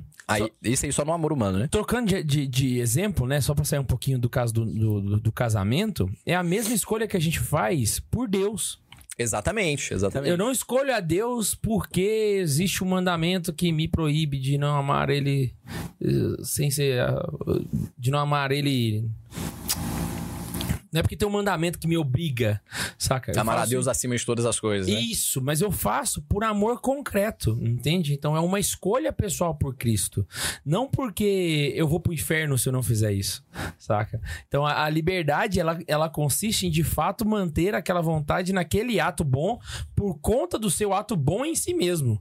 E não por conta de um fator externo a ele ou de uma consequência ruim que vai ter dessa, dessa decisão. E, e dentro do que você falou, a gente entende até fácil, assim, é, é bom, um- é um conceito que vai levando a outro, foi a mesma coisa que você falou lá atrás. Então, assim, dentro do amor a Deus, eu amo a Deus e é por isso que se eu cometo algum erro, a pessoa que é livre, ela sempre tem a contrição. A pessoa que não tem uma vontade totalmente livre, por vezes ela tem a atrição, porque é um voluntarista, Aham. que ela percebe que errou e que aquilo vai ofender a Deus, e por ofender a Deus, ela vai pro inferno. E opa, pra mim não ir pro inferno, eu não deveria ter feito isso. Mas não é porque, opa, eu amo a Deus e por amar a Deus, eu não deveria ter feito isso. Exato. Porque é esse que, esse que é o meu fim, né? É, é, o, é, o, é o BO do jovem rico, né, velho? O jovem rico, ele tá lá, aí o que, que eu tenho que fazer pra ser bom, né? E Deus vai lá, coloca os 10 mandamentos, ele fala assim: Exatamente, Ah, mas isso eu já faço. Ele então vende tudo, dá aos pobres e segue-me. Aí o moleque fica triste. A tristeza do moleque comprova que ele não tava fazendo aquelas 10 coisas que tava É. na frente, tá ligado? A- Eu tô com uma frase aberta aqui na frente que eu não ia citar, mas que é exatamente o que você falou do jovem rico. A liberdade não é simplesmente. Ah, a fidelidade não é simplesmente consequência de uma decisão, que seria o caso do jovem rico. Falou, pô, eu me decidi a seguir os 10 mandamentos. A, a fidelidade não é isso, consequência dessa decisão. A decisão é imprescindível para a fidelidade, mas é necessário formar atitudes sem as quais a decisão sincera não basta. Então, no caso do jovem rico, ele falou: Olha, eu tenho vivido aqui os 10 mandamentos. Jesus falou para ele: Então prova. Aí ele, opa, não dá. Foi mais ou menos isso. Se a gente for traduzir aqui, foi exatamente isso que aconteceu lá Então no me diálogo. mostra, eu quero ver. Exatamente, é. não- Prova ia ser até meio forte. Então, beleza, então me mostra. Ele falou: Ah, não vou conseguir então, não. É, eu, eu, eu, eu- eu acho que eu já falei isso no episódio aqui, sabe? Que eu tava co- comentando uma vez. Que assim, a vida, ela é. Ela é surda, mas ela enxerga muito bem, tá ligado? Então, ela não escuta nada que você fala. Mas ela vê tudo que você faz, sabe? Então, quando a gente vira pra Deus e fala, Senhor, eu te amo, o senhor não escuta o que a gente. Isso aqui é uma analogia, tá, gente? Não é, pelo amor de Deus, não é um. Ah, cada sou cara que Jesus é surdo, pelo amor de Deus. Mas é como se o senhor não ouvisse, ele só visse. Então presta atenção, não adianta você falar Senhor, Senhor, Senhor, se o seu coração de fato tá longe dele. Sim. Você precisa ter lastro naquilo, você precisa mostrar com atos aquilo que está acontecendo. E é isso que vai garantir que você esteja de fato agindo conforme a sua própria liberdade. Né? Então você realmente diz que ama a Deus, o seu ato está corroborando com aquilo que você está fazendo, né? Tipo assim, não porque você tem medo de um inferno, não porque sua mãe mandou, Ou porque é, é- é, sei lá, é conveniente na situação. É, e aí quando isso acontece, você percebe que em qualquer circunstância você manteria aquela atitude. Porque ela não é linkada a um elemento terceiro. Então, por exemplo, ah, eu amo a Deus. Por quê? Porque eu tenho medo de ir pro inferno. Pô, então quer dizer que se o inferno não existisse, você não amaria. Exatamente, exatamente. Sacou? Ah, eu amo a Deus porque minha mãe mandou. Então, se sua mãe não mandasse, você não Você não iria. amaria, né? Né? Então, quando você ama a Deus, porque você quer amar a Deus e somente, e de fato consegue colocar em prática isso, exercendo a própria liberdade, aí sim você percebe que a sua fé fica mais inabalável, voltando no e-mail que a gente leu. Não importa a circunstância que você esteja, você vai manter aquilo que você tinha se comprometido a fazer. E aqui a gente entra um pouquinho no tópico lá do, do segundo e-mail que a gente recebeu. Que é justamente aquele do cara que fala, pô, um perdeu a fé, o outro tem medo de perder a fé e tal. E aí ele até colocou num momento do e-mail que assim, a gente às vezes. é, a gente. eu- sei lá, o cara falou, eu falei de algumas coisas, eu fiz algumas coisas que. que aparentemente já não fazem sentido. A questão da liberdade, no sentido da caminhada aqui de- das virtudes, né? Pô, a virtude, vamos pegar a noção básica lá, que é o hábito operativo bom. Sempre falei que não é só isso, né? E realmente não é. O, o Julio Diegues trabalha esse conceito muito bem aqui no livro. Mas vamos pegar isso daí, é um hábito operativo bom. Então a gente. A virtude, por exemplo, da é, fortaleza, ela passa também por acordar na hora que você tem que acordar. Então, assim, você come- não é que a fortaleza, não, se acontecer uma situação tal de martírio, tô lá no meio da guerra lá e tal, né? Enfim. Ah, podia falar essa palavra? Não. War aí. Não, eu acho que pode. É, então, assim, a, a, a pessoa que tá no- numa situação dessa, ela vai mostrar fortaleza? Vai, mas a gente mostra fortaleza de muitas formas e muito pequenas no nosso dia a dia. E por que, que a gente faz isso? Porque quan- quando a gente é livre, por que, que a gente faz isso melhor do que quando a gente é só um voluntarista, que aí tem um risco maior de se perder a fé?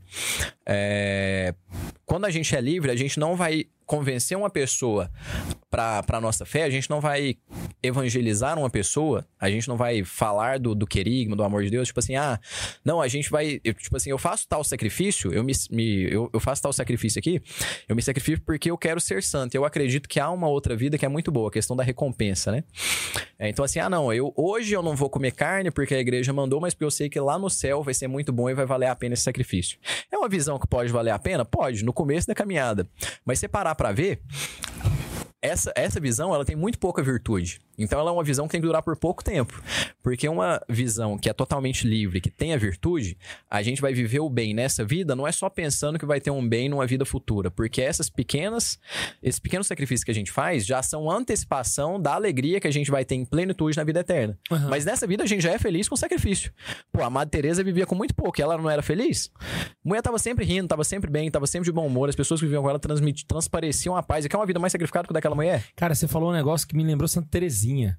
Santa Terezinha tem uma frase, eu não vou lembrar direito a frase aqui de cabeça aqui, eu vou falar de cabeça, então se alguém me corrija se eu falar errado. Mas era uma parada tipo assim, que ela às vezes de- pen- caía em pensamentos de desejar que Deus a enviasse pro inferno, Pra que ela soubesse que pelo menos no inferno alguém estava amando, Amando a Deus. né?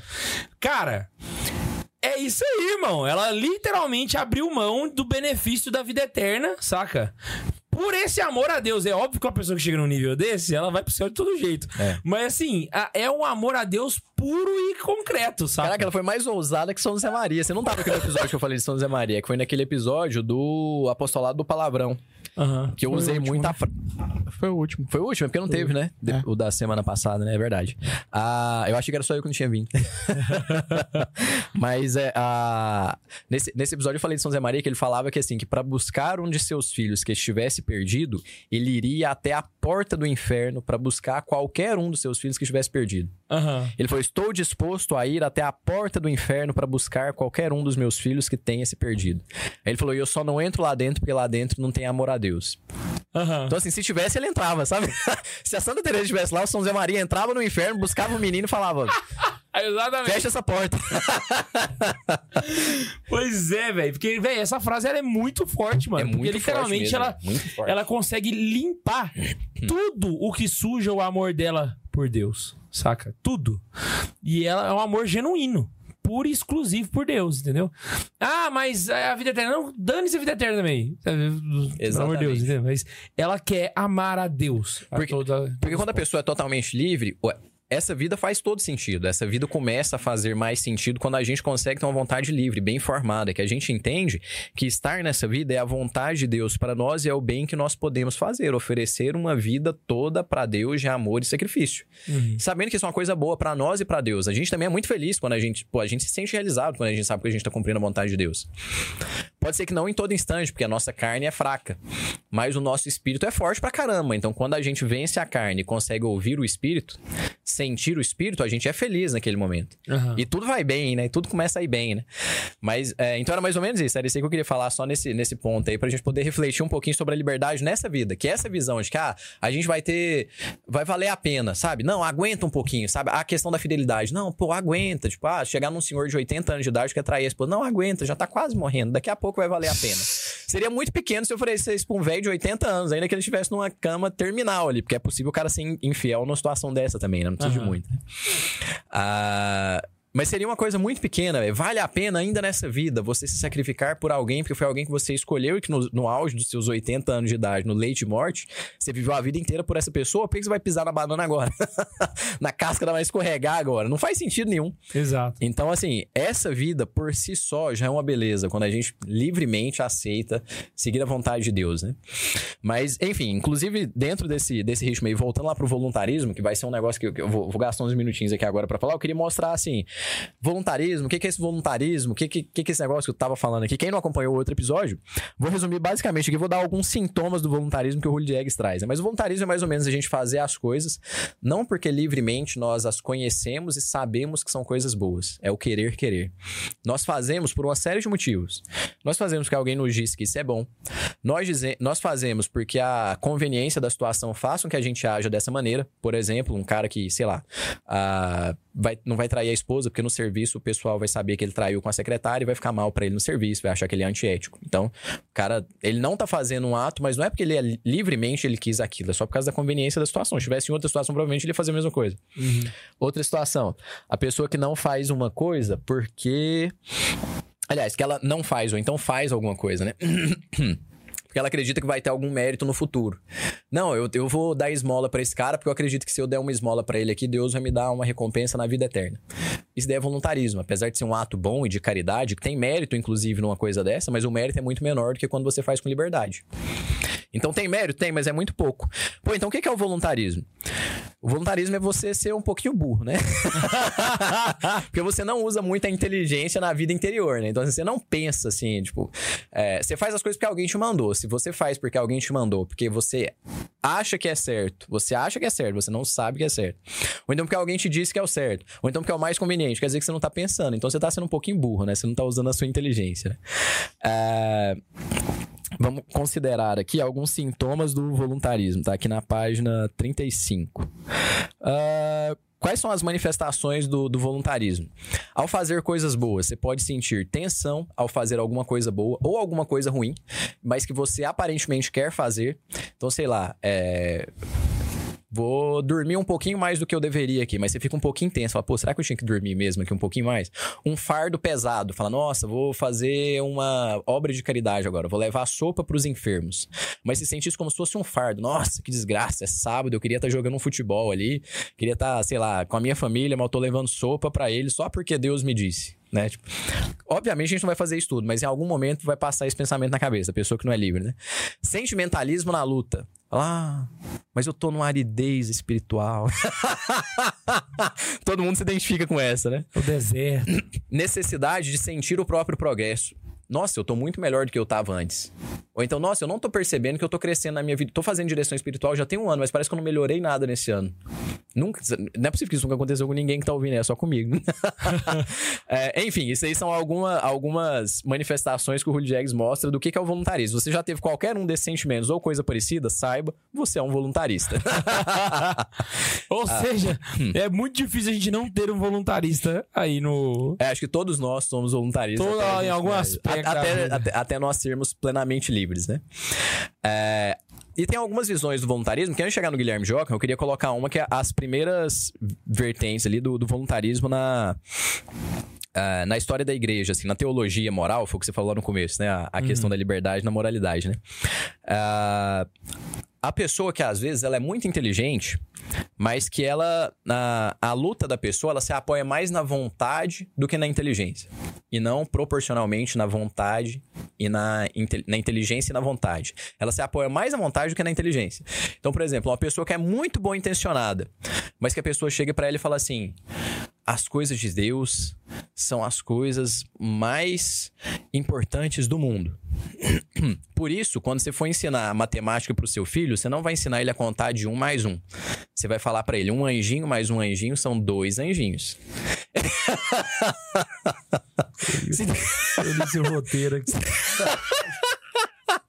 Então, na, na teologia moral, é, é mais ou menos isso. Você tá ali fazendo as coisas, mas você tá usando mais a vontade. Nossa, eu quero agradar tanto a Deus que eu vou até vencer a inteligência. De ser mais simples, um mais um é dois. Não, um anjinho mais um anjinho são dois anjinhos. Eu vou ensinar o abecedário pro meu filho. Santo Antônio, São Bento, São, São Carlos. Carlos, São Dimas, Santo Estevão. Então é um vocabulário de SA, SB, SC, né? Você tá mais à vontade do que na inteligência, porque não é uma coisa certa, não é uma coisa, né, perfeita, porque o perfeito é tudo no seu instante. Se fosse perfeito, ia ser só Antônio, Bento, sei lá, usa só, não coloca o São antes. Enfim. Mas o principal nome do voluntarismo é justamente o. Esse aí seria um, um primeiro nome. Então, assim, é- é- são os mais escrupulosos aqui. A gente tá colocando os mais escrupulosos. O segundo é o pessoal que já entra lá na corrente Guilherme de Ockham. Que aí essa é muito mais é, arriscada, hein? Na... Dá uma introdução do Ockham pra galera poder. Ockham é o pai do nominalismo, né? Então ele defendia, ele coloca aqui muito bem, assim, ó, ele, é, Ockham pensava que se a gente não quiser colocar limites, é, falando no, no conceito da liberdade, não só do nominalismo. Você acha que fala do nominalismo também? Acho que não precisa não, né? Você que sabe. É porque acho que vai, vai fugir muito do tema, acho que vai gastar muito tempo. Então vai, pau na máquina. Então vamos lá. Nominal... Mas nominalismo é basicamente você tirar a essência das coisas e carregar o nome. Tipo, ah, esse daqui só é uma mesa porque eu chamei de mesa. Se eu não tivesse chamado de mesa, não seria uma mesa. E a gente tira o conceito da mesa, que é uma coisa pra se apoiar e tal. Todo esse conceito que a gente tem, essa ideia inata do que que é uma mesa, ele fala que isso não é um conceito, que isso é só um nome. Se eu trocasse esse nome, eu mudaria também o valor da sua essência. Ideologia de gênero. Fulano é, perfeito. homem porque falou que é homem, não porque ele não é Exatamente, homem. porque ele se sente. Não é o que ele se sente. Quer dizer, o que O, vale é o que o ele se importante sente. é do que, que ele se chama. É. Então, se ele é não binário, Foi a melhor forma de explicar. Ele é não binário. melhor- exatamente. Muito melhor que o exemplo da mesa. Ideologia de gênero tá mais fácil. Mas vamos lá. O que, que Ockham falava a respeito da liberdade? Ele pensava até com, com uma boa intenção no começo. No começo, até com uma boa intenção, né? Se a gente não quiser colocar limites à liberdade de Deus, nós temos que admitir que se trata de uma liberdade arbitrária. Se Deus não pudesse querer uma coisa hoje e amanhã querer uma coisa ao seu contrário, Deus não seria plena- plenamente livre. Você pensa, pô, faz sentido. Se Deus é totalmente livre, ele pode querer uma coisa hoje e outra amanhã. Porque se ele quiser uma coisa hoje e ter que continuar querendo aquilo pro resto da vida, ele não vai ser livre. Aí ele começou pensando assim. Aí a gente já sabe que vai dar pau, né? Porque se Deus começar pensando de uma forma e amanhã estiver pensando de outra forma, ele não vai ser só. Ele não só vai deixar de ser livre, como ele vai ser uma pessoa que é contraditória. Ele é uma criança. ele é contraditório. e aí né, ele acaba si mesmo, né? seguindo pelos seus sentimentos e não pela razão. Exatamente, exatamente. Ou seja, a sua vontade não tá de acordo com a verdade. Tá E- de acordo com o seu o, interesse. O termo principal aqui que eu acho é a questão da contradição mesmo. Acho que assim, quanto mais é, livre ele tentou fazer Deus, mais contraditório se tornou seu argumento. Aham. Porque assim, Deus pode querer uma coisa hoje, pode querer outra amanhã, pode querer outra depois, e, e na sua totalidade, depois ele vai ver que ele quer mais alguma coisa do que outra. Então, no fundo, ele foi contraditório. Ele quis coisas que não eram totalmente livres. É o conceito ateu de um Deus sádico, né? Que Exatamente, muitos ateus têm, de exatamente. que Deus é um, sei lá, um Arbitrário. sádico que tá lá com, tacando raios. Que é o e- bem pra um, mal pra outro. É, né? Esse- Por que, que tem mal no mundo? Enfim, são os ateus mais sentimentais também, né? Aham. É, então, esse daí seria o, o exemplo do, do Guilherme Joca. E que eu até dei um exemplo do voluntarista nesse mesmo sentido em um episódio um tempo atrás. Vou até repetir ele. Que seria três formas da gente ser vol- voluntaristas, segundo Ockham, que a gente muitas vezes não percebe. O primeiro, a. Que aí é, o- é o menos mal, assim. Vamos supor que a gente tá lá, na, lá em Roma. Você tava lá em Roma e a gente quer ir na Praça de São Pedro. E vamos fingir que a gente já conhece Roma. Então a gente sabe chegar na Praça de São Pedro. Mas uma pessoa levou a gente pra 500 metros ali da Praça de São Pedro e fala, vai lá pra Praça de São Pedro. Se eu falar que eu sei, eu sou babaca. Ah, eu, até, eu até usei esse exemplo porque eu sabia que você saberia. Vai, vai. Então, a... o primeiro exemplo, a pessoa, ela sabe que ela, ela sabe pra onde ela tem que ir, porque eu falei, vamos lá pra, é, vai lá pra Praça de São Pedro. Beleza. E ela sabe o caminho. Então, assim, ela vai pensar, pô, eu vou por aqui agora, vou virar pra direita. Poderia virar pra esquerda? Poderia, mas ia ser um caminho mais longo. Então, vou virar pra direita porque é um caminho mais rápido. Cheguei ali na frente, se eu continuar andando aqui, eu consigo chegar também, lá na frente eu vou ter que virar pra esquerda, mas vai ser um caminho mais longo, então agora eu já deixo eu virar pra esquerda, que ali logo à frente eu já tenho a Praça de São Pedro, cheguei. Então, a cada esquina eu tenho diversas opções. Siga em frente, fico parado. Vira direita, vira esquerda. Vou pra um lado ou vou pro outro. E eu vou fazendo isso simplesmente porque é, alguém me falou. Por isso que eu sou voluntarista. Alguém falou, vai pra Praça de São Pedro. Eu não pensei, pô, eu quero a ir pra pessoa que Praça vai de São por um Pedro. GPS. Exatamente. Mas só que o GPS é próprio dela. Então ela conhece o caminho. Então por que, que ela é voluntarista? Porque alguém disse pra ela ir pra Praça de São Pedro. Ela não refletiu falou: opa, eu preciso ir pra Praça de São Pedro agora? Será que é bom pra mim ir pra Praça de São Pedro agora? Será que eu devo estar na Praça de São Pedro agora? Se, eu- se alguém chegou em mim e falou: vai pra. K2, vai pra Praça de São Pedro. Você sabe o caminho que você vai seguir a partir daqui, você vai sozinho, mas você ainda é um voluntarista, porque você simplesmente escutou e foi. Só que isso pode ficar um pouquinho pior, que é o segundo grau do voluntarista. Ele não sabe pra onde que ele tá indo mas ele confia na pessoa que falou. Falou, ah, já que foi você que falou, isso é bom. A gente tá indo pra algum lugar onde confia. Confia, exatamente. Aí o que, que você vai fazer? Não, vai agora. Lá na frente você vira pra direita. Não, do outro lado você vira pra esquerda. Papo, de repente você chegou, opa, Praça de São Pedro. Nossa, valeu a pena mesmo, você me ajudou. É uma coisa, pode dar certo? Pode dar certo. O que, que é o problema? Na nossa vida espiritual, a gente não escuta a, von- a voz de Deus sempre. Inclusive, na direção espiritual, vou, vou fazer uma contra-propaganda aqui, né? Mas na direção espiritual, a gente não tá ouvindo a vontade de Deus. A gente tá ouvindo a vontade de uma pessoa que quer nos ajudar a escutar a vontade de Deus. Então não é tudo que o meu diretor espiritual vai me falar que eu vou ter que fazer e fechar os olhos. Sempre tem que raciocinar. É exatamente isso que Deus quer de mim? Exatamente, é, é isso que Deus espera de mim?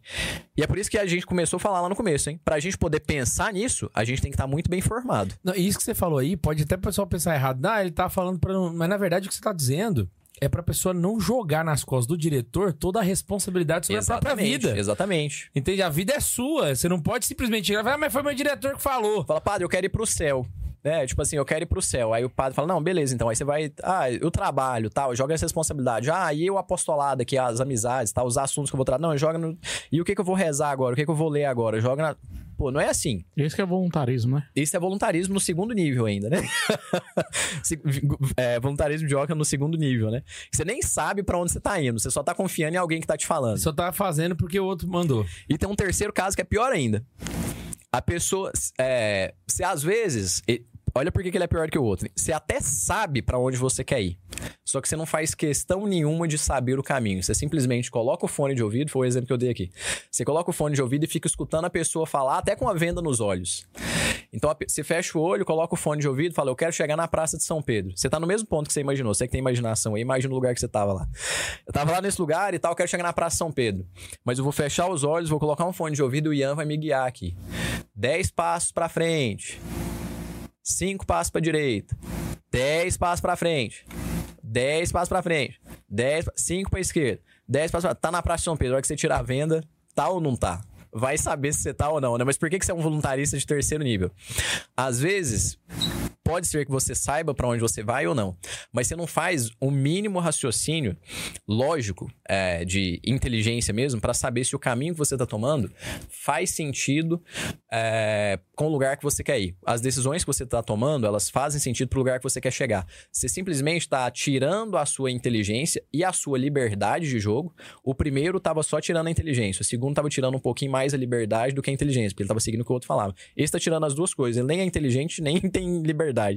Porque ele fica é, à mercê do que outra pessoa fala, sem fazer uma análise de juízo se aquilo é bom ou ruim. Uhum. Então, dentro da direção espiritual, seria tipo assim, padre, quero ir pro céu, e aí você me fala exatamente o que, que eu tenho que fazer, o que, que você falar, eu vou fazer. Planta bananeira duas vezes Exatamente, por semana é. e aí tá bom, vou fazer isso. É tipo por quê? assim, ah, ah, porque o padre mandou. Todo, todo, toda pessoa que tem direção espiritual com Frei Gilson faz a quaresma de São Miguel? É óbvio que não. é óbvio que não.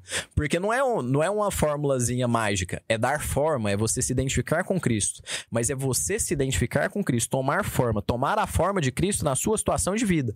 E na situação de vida de um sei lá, de um pai de família que acorda às seis da manhã pra trabalhar, se ele for acordar três pra poder tomar banho, arrumar pra quatro, rezar, o cara não vai conseguir trabalhar direito de manhã. Então, assim, eu, é, tô falando um exemplo que vem na minha cabeça aqui de uma pessoa que convive comigo que falou, falou, pô, não, queria muito fazer, mas nunca deu certo. Aham. Então, é- enfim, esse daí seria um. um Não é voluntarismo. simplesmente a execução pela simples execução. Né? Exatamente, Você tem que ter um exatamente. contexto naquela execução e, de fato, decidir se aquilo é o melhor. Racionalmente, exatamente, racionalmente você refletir. Opa, isso daqui é o melhor pra mim nesse momento? Né?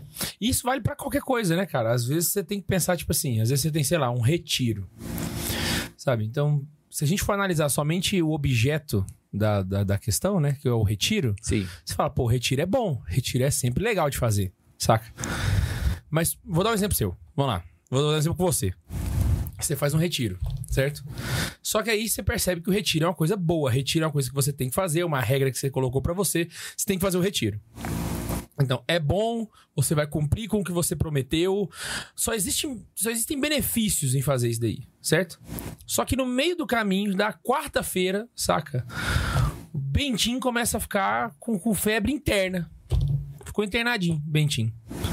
E aí você percebe que você não tem condição de deixar a sua família Desamparada. Exatamente. Então, não é execução pela execução. To- Todos os benefícios continuam mantidos em você ir para o retiro. Só que uma, uma circunstância alheia a ela Mudou tudo. mudou completamente a circunstância, entendeu? Então, isso é você realmente jogar razão sobre a sua vida e conseguir tomar decisões pautadas na verdade e na razão. Exatamente. Né? Exatamente. Então, assim, não é, é, Por que, é bom a gente falar disso? Porque não é no, no sentido mais ucraniano aqui do, volun- do voluntarismo, que a gente vai chegar no terceiro ponto agora. Não é fazer algumas coisas porque elas. Eu vou fazer algumas coisas que são boas porque elas são permitidas. E outras eu não vou fazer porque elas são ruins e não são permitidas. É o contrário. As coisas são permitidas porque elas são boas. E as coisas que são é, proibidas são porque elas são ruins. Então, por exemplo, se a gente. é, sei lá, vamos tra- traduzir um exemplo aqui. É a mesma coisa que você fez lá do, do retiro. Martelada no dedo. É proibido? Pô, deveria ser, porque é ruim. Mas não é proibido. Por quê? Às vezes é acidente. Mas por quê? Porque se você quiser martelar o seu próprio dedo, você pode fazer e vai sentir dor e vai ser burro. Mas você é livre pra fazer isso. Então, assim, se você quiser dar martelar no dedo, pode dar, não tem problema. Aham. Mas o que, que é o, caminho que eu tô querendo dizer aqui? As coisas não.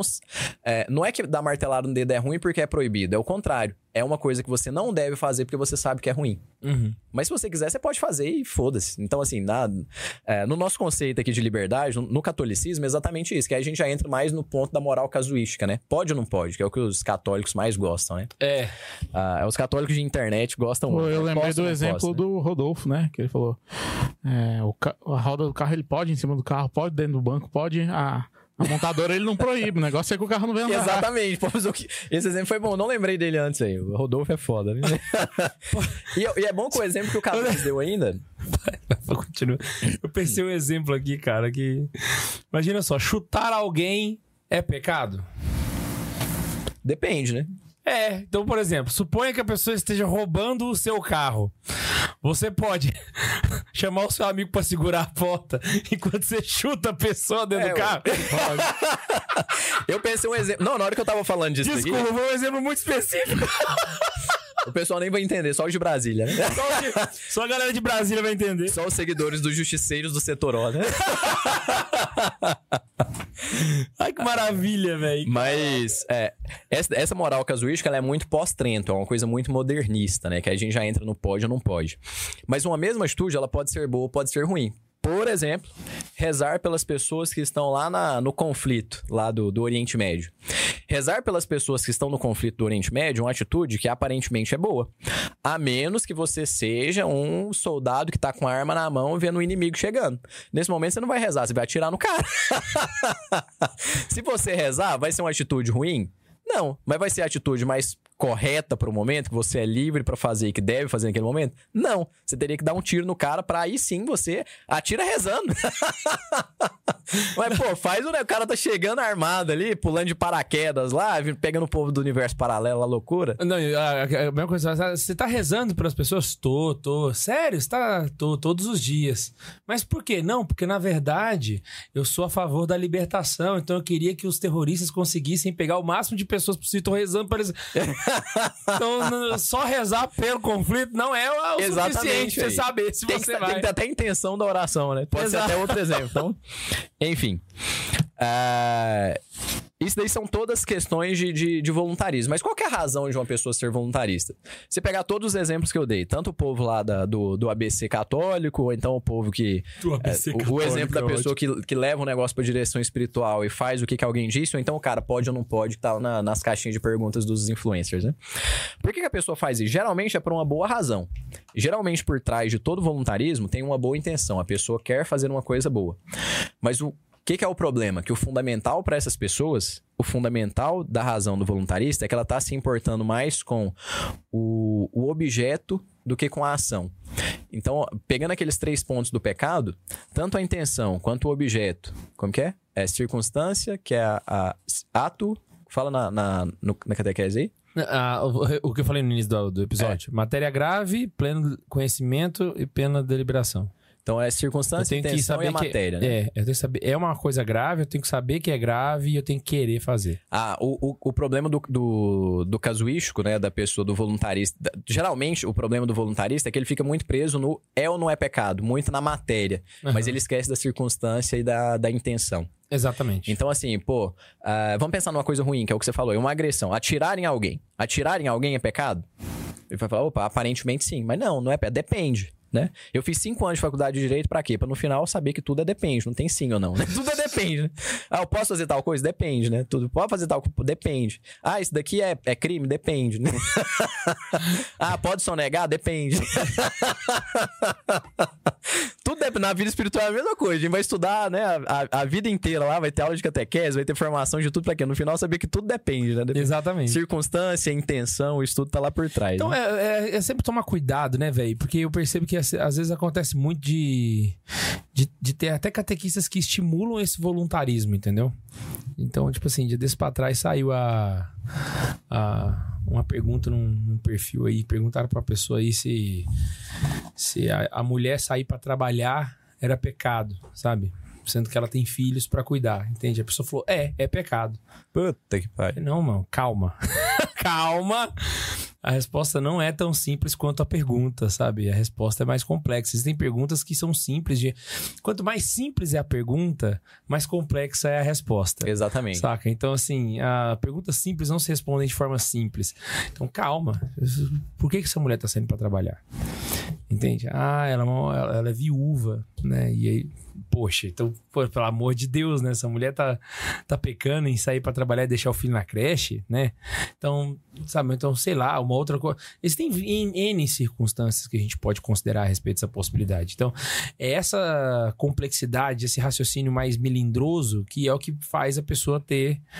eh, e a, e a própria liberdade vai se, se formando no coração da pessoa na medida em que ela consegue fazer essas ponderações. É, inclusive pra pessoa combater esse voluntarismo, porque geralmente o voluntarismo vem de pessoa de boa intenção. Falou, opa, eu quero fazer o que é certo, então eu quero saber o que é certo pra que eu possa fazer. Tá bom? Tá. Pro começo de caminhada, Aham. tá bom. Saber o que é certo pra que você possa fazer. Mas o que é o próximo passo? Conhecer o que é certo pra que você possa fazer conhecendo. E o que é o terceiro passo? Se identificar com o que é certo, de modo que os seus atos já sejam naturalmente o que é certo, porque aquilo é bom e você já se identificou com aquilo. Então, pra você não vai custar nada. Você consegue tomar essas pequenas decisões do dia a dia tão naturalmente porque você já não tem muito o que ficar pensando, porque você já é li- literalmente livre, formado, você já tomou a forma de Cristo. Sim. E como que a gente vai combater o voluntarismo? O primeiro exemplo que eu. A, a primeira resposta, dá uma relaxada, dá uma seguradinha na onda. Eu lembro que o, o- uma vez um padre me deu um exemplo, falou pra mim, falou: não, dá uma seguradinha na onda. Que falou assim: esse menino tá muito voluntarista, né? Ele me deu um exemplo que o São José Maria deu pra um. Respira um pouco. Eu, eu não vou dar meu próprio exemplo, que vai ser assim muito pequeno, né? Eu vou dar um exemplo de São José Maria Escrivá com um dos seus filhos lá, que é um exemplo que vai ter mais, né? E é, Exemplo. e é mais público esse. É, é, também. Mas assim, o São José Maria Escrivá tinha um dos seus filhos que em algum momento da vida o cara tava um puta de um voluntarista com o cumprimento de orações do dia a dia, o que a gente chama de plano de vida. Aham. E o São José Maria viu que ele tava assim muito preocupado em ticar a listinha. Fiz isso, fiz isso, fiz aquilo, fiz aquilo. O São José Maria falou pra ele, falou, faz o seguinte, é... Tal dia da semana você vai estar de folga, tá? Sabe o que você vai fazer? Pega, dá um jeito e pega seu carro, vai pra uma fazenda, vai pra uma chácara, fica lá num lugar afastado e você não vai fazer nada. Nenhuma dessas orações você vai fazer nada. Você não vai precisar rezar o dia inteiro. Antes de dormir, aí você reza um pouquinho, fala com o Senhor e tal. Tá valendo. Mas eu tô te dispensando. Você não vai precisar rezar o terço. Nesse dia você não vai precisar rezar. Pode deixar que eu rezo pra você. São Maria falou isso pro cara. Falou pra ele: você vai lá e, e volta. O cara foi, chegou e voltou. Falou: Nossa, mas que diferença que fez pra mim. Ele falou assim, porque eu pude, a hora que ele voltou, ele falou pra São José Maria, eu pude perceber o tanto que eu fazia as coisas porque eu achava que eu deveria fazer, mas lá eu senti vontade de fazer porque eu sabia que aquilo era bom e que tava fazendo falta pra mim. Aham. Ele falou, mas como eu não podia fazer, eu não fiz porque o senhor mandou. Aí o São José Maria pensou, voluntarista desgraçado, né? Mas agora eu entendo um pouquinho, então ele aproveitou e ensinou pro cara, né? Falou, tá vendo? Não é só porque eu falo que você tem que ficar sem fazer. Você poderia ter feito bem. Mas o que é o lado bom que a gente pode tirar disso? Agora você dá mais valor nas coisas e sabe que você vai fazer as coisas por si próprio, não é só porque eu tô mandando. Aham. então, assim, já, já rolou algo parecido aí em, em outros lugares conhecidos, né? Mas como que a gente vai co- combater o voluntarismo? O primeiro passo é exatamente esse aí. É... Dá uma relaxada, né? Dá uma relaxada. Como dizia a Marta Suplicy, dá uma relaxada. e o segundo ponto pra vencer o voluntarismo Ai, véi. O segundo ponto é- é... si, relaxa. Segundo ponto pra poder. Nossa, eu busquei uma piada de 20 anos atrás, né, velho? Essa entregou a idade, né? Velho do céu. Não, e o melhor foi a pausa dramática, entendeu? Relaxa. O segundo ponto é confiar na bondade de Deus. Porque se a gente é muito voluntário, a gente tá muito preocupado com, a, com aquilo que a gente tá fazendo, se pode ou se não pode, a gente, no fundo, não tá confiando em Deus. Porque Deus quer a nossa salvação. Deus está empenhado em que nós nos salvemos.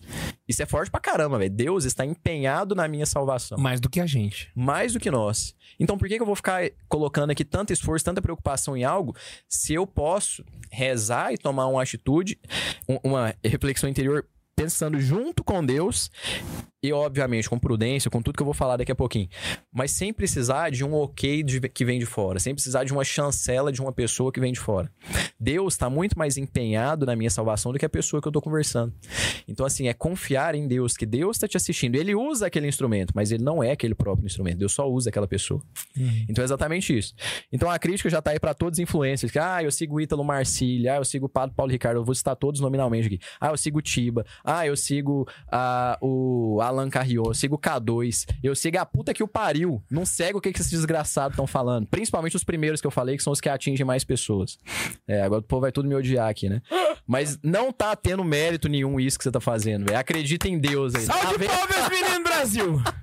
Ô, Glória! Xinguei o cara aqui na frente. Mas o melhor foi que você me botou na lista, porque senão ia ficar parecendo.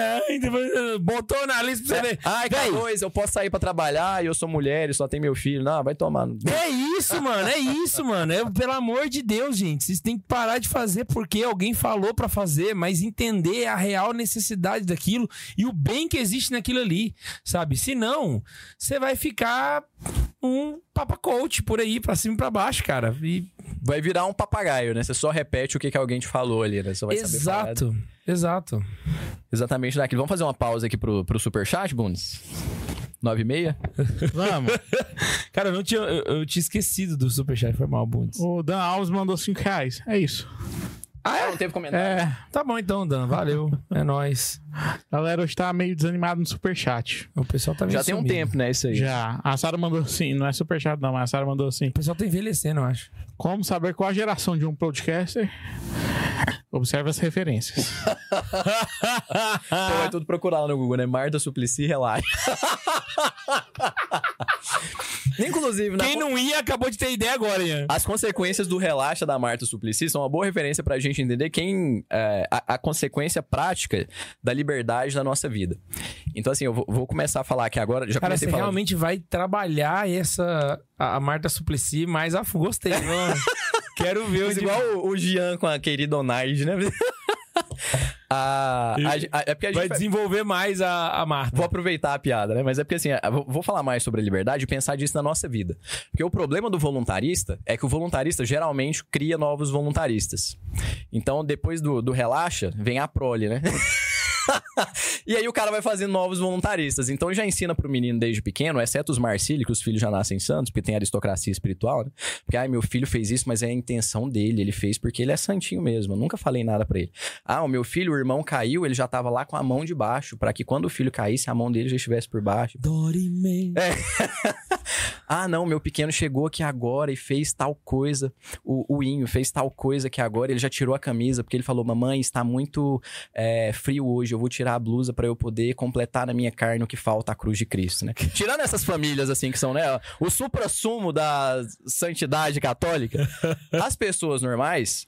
Essa família é o supra-sumo, mas os seguidores são todos voluntaristas. Aí o que, que eles fazem? Educam novos voluntaristas. São aqueles menininhos pequenos que perto do pai e da mãe são uma criança. Saiu de perto do pai e da mãe já são outra criança completamente diferente. Cara, isso é verdade, véi.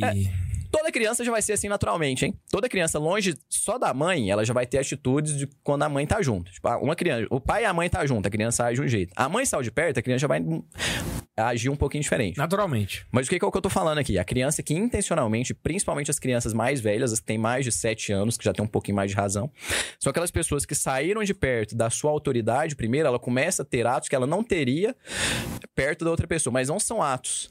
Atos pensados que ela não teria perto da mãe. Então, aquela criança que, por exemplo, assim, ah, é, sei lá, quer tomar coca? Aí a criança olha pra mãe assim. A mãe pode tomar. Então a criança nem responde. Aí a criança, tipo, a mãe pode tomar coca? Não, você não toma coca. Não, não posso, não quero. Não, não quero, obrigado. Geralmente não fala não posso, porque eles são bem educados em casa, né? Tipo, o Ítalo Marcílio ensinou, a Sam a Marcília ensinou que não pode falar não, não, não quero. Então o filho sempre vai falar não quero, não posso, não fala não posso. pra mostrar que ele tá sendo bem educado. Né? Aí chega lá, aí- só que o que, que é o problema? Geralmente quando o menino tá na casa do tio e da tia, a mãe e tal, o pai, vão sair ali um pouquinho e tal, tomar o café e tal, o menino ficou lá sozinho. Aí o que, que acontece? O, ou outra pessoa que tá lá que não sabia que já tinha oferecido coca pra menina um pouquinho antes que ela tinha falado que não queria a coca, né? Aí fala, chega, "Nossa, você aceita um pouquinho de coca? Ah, quero. Aí vai e bebe a coca. Aí começa a fazer aquele joguinho de segredinho. Isso aí é um voluntarista que não faz as coisas, não é porque ele não quer ou porque ele sabe que não pode, que não convém naquele momento, mas é porque alguém falou. E porque essa autoridade tá de olho. Mas se essa autoridade não tiver de olho, ah, eu vou fazer. Ela vai lá e faz. Então, o que, que é o, o problema? O que, que é a sugestão que a gente dá? Sei lá, a sugestão é, é educar na liberdade. Não vou dar uma sugestão prática pra isso, porque eu ainda não tenho filho de 7 anos. Quando chegar nesse dado, talvez eu dê Eu alguma vi um sugestão. meme uma vez, cara, de uma. No, no- na internet, que era tipo assim: a menina tava fazendo faxina em casa, sabe? Ela tava com fone de ouvido, assim, e aí ela. ela tá sozinha, sabe? Ela acha que ela tá sozinha. É um meme montado, tá? Um teatrinho, tá? E ela finge que ela tá sozinha, aí ela. Senta, senta, senta! Senta, senta, senta! Se- Aí a mãe, que é evangélica, chega. Não é que ela chega, senta à direita do pai! É isso, é exatamente isso, é o voluntarista. mas, mas sério, eu, eu brinco com a Karine, eu sempre falo, eu falei pra Karine, eu falei, vou testar com o Bentinho. Tipo assim, tentar fazer uma educação mais livre pra ele. Resultado. E apesar de ser o bem. Com a Eva eu já sabia que ia dar resultado pra caralho. Porque ela, é obviamente que eu ia falar pra ela, faz o que você quer, ela vai fazer o que ela quer vai ver que deu errado e vai fazer. Então, vou trazer aqui pros coléricos, né? Você chega num colérico e fala assim: ah, não coloca o dedo na tomada. Ele vai colocar o dedo na tomada, vai tomar o choque, depois ele não põe o dedo mais. Mas ele primeiro vai pôr o dedo na tomada. O sanguíneo vai ficar meio ali, faz, não faz, faz, não faz, faz, não faz. Mas o que que é uma forma boa de você fazer, tipo assim, pra crianças pequenas, que ainda não tem ali a, a- o juízo, né? Que é o caso dos meus meninos lá, que é tudo pequenininho. Mas o Bentinho, quando ele chega, por exemplo, hoje mesmo, hoje quando eu tava preparando aqui, passando a limpo, né, as anotações aqui, marcando aqui o número da anotação que eu ia fazer, Bentinho chegou do meu lado, foi lá, papai, pode? Pode, ficou aqui. Aí depois passou um pouquinho, ele pegou uma tesoura daquelas de cortar cabelo, daqueles kitzinhos de, de mulher, assim, que tem cortador de unha, não sei o que, tinha aquela... só que aquela tesoura tem uma ponta, assim, que é até uma bicadinha pra cima, né? Eu não sei se é pra cortar cílio, alguma coisa assim. Aí eu sei que ele pegou aquela tesoura e falou, papai, vou cortar a unha. Aí eu falei, beleza. A hora que eu olhei, Falei, ó, Bento não tá com a tesoura. Eu, eu fui pensei, falei, o Bento não tá com a tesoura de cortar unha. Eu fui olhei, ele tava com essa tesoura da ponta. Falei, Bentinho, essa tesoura não é de cortar. É, é de cortar unha. Pede pra mamãe a tesoura de cortar unha que ela vai te dar. Aí ele falou, não, papai, vou usar essa. Falei, você vai machucar, mas se você quiser, você pode ficar. Você pode machucar, não tem problema. Só que o papai não vai a hora que você chorar, mas pode ficar. Eu falei, você nem vai machucar muito, na hora que você chorar, o papai não vai ir. Mas se quiser, pode cortar com essa. Aí ele olhou, ele parou e ficou assim, ó. Mas que, tipo, eu acho que na cabeça ele passou assim, mas que porra que é essa? Eu vou machucar e meu pai tá deixando, velho? ele não cortou a unha, sabe? O único mérito foi esse, tá? Não sei se deu resultado ou não, se amanhã ele vai cortar o dedo. Pode ser que corte? Pode, mas não vai morrer. Por causa disso, eu prefiro pagar pra ver. isso é educar na liberdade. No fundo, é isso que Deus faz com nós. Deus, quando ele chegou lá no, no Adão e Eva, ele falou: olha, não como fruto dessa árvore. Eles não perguntaram por quê. Mas a cobra falou, por quê? Se tivesse perguntado pra Deus, por que, que a gente não pode comer? Deus ia falar, porque conhecereis o mal e tal, e assim, vocês me desobedecerão e tal, ia ter justificado. Como eles não perguntaram, Deus falou, mas se vocês quiserem, vocês podem comer. Vocês vão estar fudidos, mas vocês podem comer. Então eu só tô falando, não come. O que, que o Adão e a Eva fez? Foi lá e comeu a porra da maçã. que nem uma maçã, né? Como eu tô falando palavrão, tá todo mundo sabendo que eu tô usando a linguagem mais coloquial e fantasiosa possível, né? Eles fizeram a opção por comer do fruto proibido. Deus sabia que ia dar merda, mas ele deixou dar merda. Isso que é amor, velho. Isso que é amor. Se não, se não tem liberdade, não é amor. a gente não Caraca, consegue fazer as coisas bem. um negócio verdadeiro, mano. Ele deixou da merda. E ele sabia que ia dar merda. Ele sabia que ia dar muito, né? Porque ele fala, porra, velho, vocês vão comer esse negócio, eu vou ter que descer aí, ser maltratado, humilhado, ser crucificado por causa dessa porra dessa maçã, velho. Deixa esse negócio aí, velho. Vai ser muito mais simples, velho. Deus podia ter dado um sermãozão, né, velho? Ele falou, não, só... Na verdade, Deus podia ter feito muito menos, né? A, a, a cobra chegou e falou: Olha, como sereis como deuses. Deus podia ter mandado o Gabriel e falar: "Ó, Não é bem assim, não. Eu acho que já resolvia, sabe? Se o Gabriel tivesse descido ali pra Eva, em vez de ter descido pra nós, se ele tivesse descido e falar, ó, não é bem assim, não. Eu acho Vai que dar já, BO, É, aí. eu acho que eu já ia pensar mesmo. Mas Deus falou, ó, eu já avisei. Vocês fazem se quiser. Quis, tá vendo? Deu merda. Agora arca com a merda. É. Então, é... enfim, é a gente já, já falou bastante. Acho que agora pro final aqui, é da reta final, né? É mais. Que agora eu tô exatamente na metade do livro aqui na minha cabeça, nas minhas anotações aqui. Na metade pro final são formas da gente cultivar a liberdade.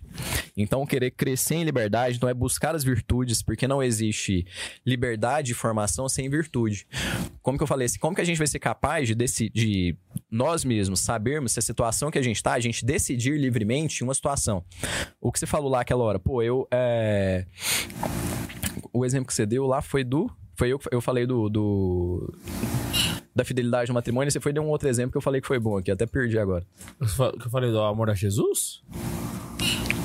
Eu também Não, foi uma coisa aí. mais prática. A gente falou tanto exemplo aqui já, mas enfim, vamos voltar pra fidelidade lá.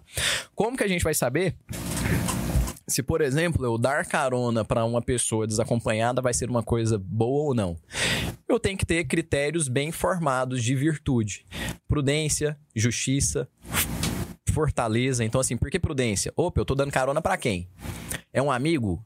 É uma pessoa que é pouco próxima de mim? É uma pessoa que é pra frente? Se é uma pessoa que é pra frente, não é prudente eu dar carona pra ela. Mas não, é uma pessoa que não é, não é muito pra frente, assim. Então, acho que eu posso dar carona pra ela. Eu ia gostar se minha esposa fizesse isso comigo? Então, assim, não, não vou fazer todos esses... Uma pessoa que é bem formada, ela já faz isso naturalmente. A pessoa já pediu carona, já vai naturalmente vai falar Você assim, pode dar um não. exemplo concreto, né? Tipo assim, você vai... Pensa, você é mais, você é muito melhor de exemplo. Dá um exemplo Não, não, melhor. mas eu só tô exemplificando mais de uma forma mais concreta, né? Tipo assim, ah, vou dar carona, eu tô sozinho. E aí a pessoa pergunta, né? Um homem que tá sozinho, dá carona pra uma pessoa do sexo oposto, é pecado? Depende. O voluntarista vai falar que é. Quem que vai ser? Vai ser uma mulher mais pra frente, mais novinha, com- com com as roupas que sobra muito pouco pra imaginação. É a freira Gertrude de 95 anos de idade. Percebeu? E, e se for a freira Gertrude de 95 anos, é, peca... é todo mundo tá liberado pra dar carona pra ela? Não. Não necessariamente. Depende é aí de que quem tá entra... dando entrevi- a, a carona. É aí, é aí que entra a temperança. Agora eu vou trazer um outro exemplo aqui, a temperança pra nós dois. A Va- gente, o, o salgadinho que a gente vai comer, a temperança pra mim e pra você. A temperança pra mim vai ser um número X de salgados. Pra você é outro.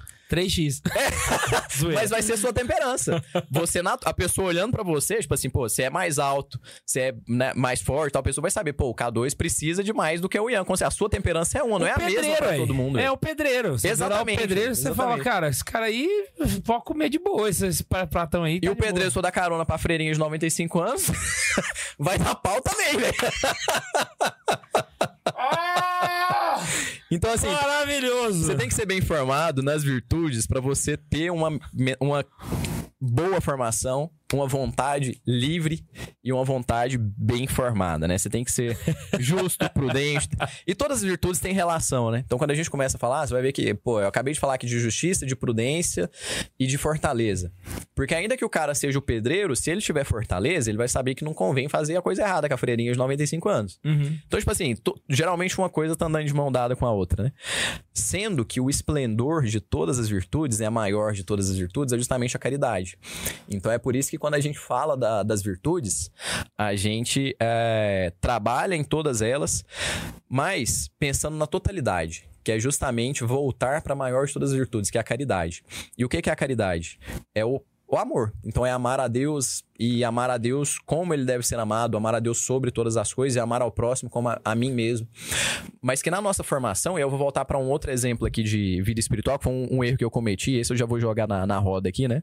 É, que foi justamente eu pensei assim, não, tô na direção espiritual, já tinha um tempo que eu tava fazendo direção espiritual, tal, tava bem. Aí eu fui, pensei, eu fui, fiz uma, uma- um, um silogismo que foi bastante claro, assim. Silogismo é você ter duas, né, pro- proposições ali E chegar numa terceira. numa conclusão, né?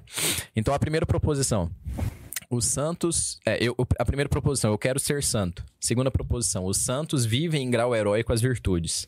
Terceira proposição, eu quero ser santo, logo eu preciso viver em grau heróico as virtudes. Ou seja, eu quero ser santo, eu preciso viver as virtudes.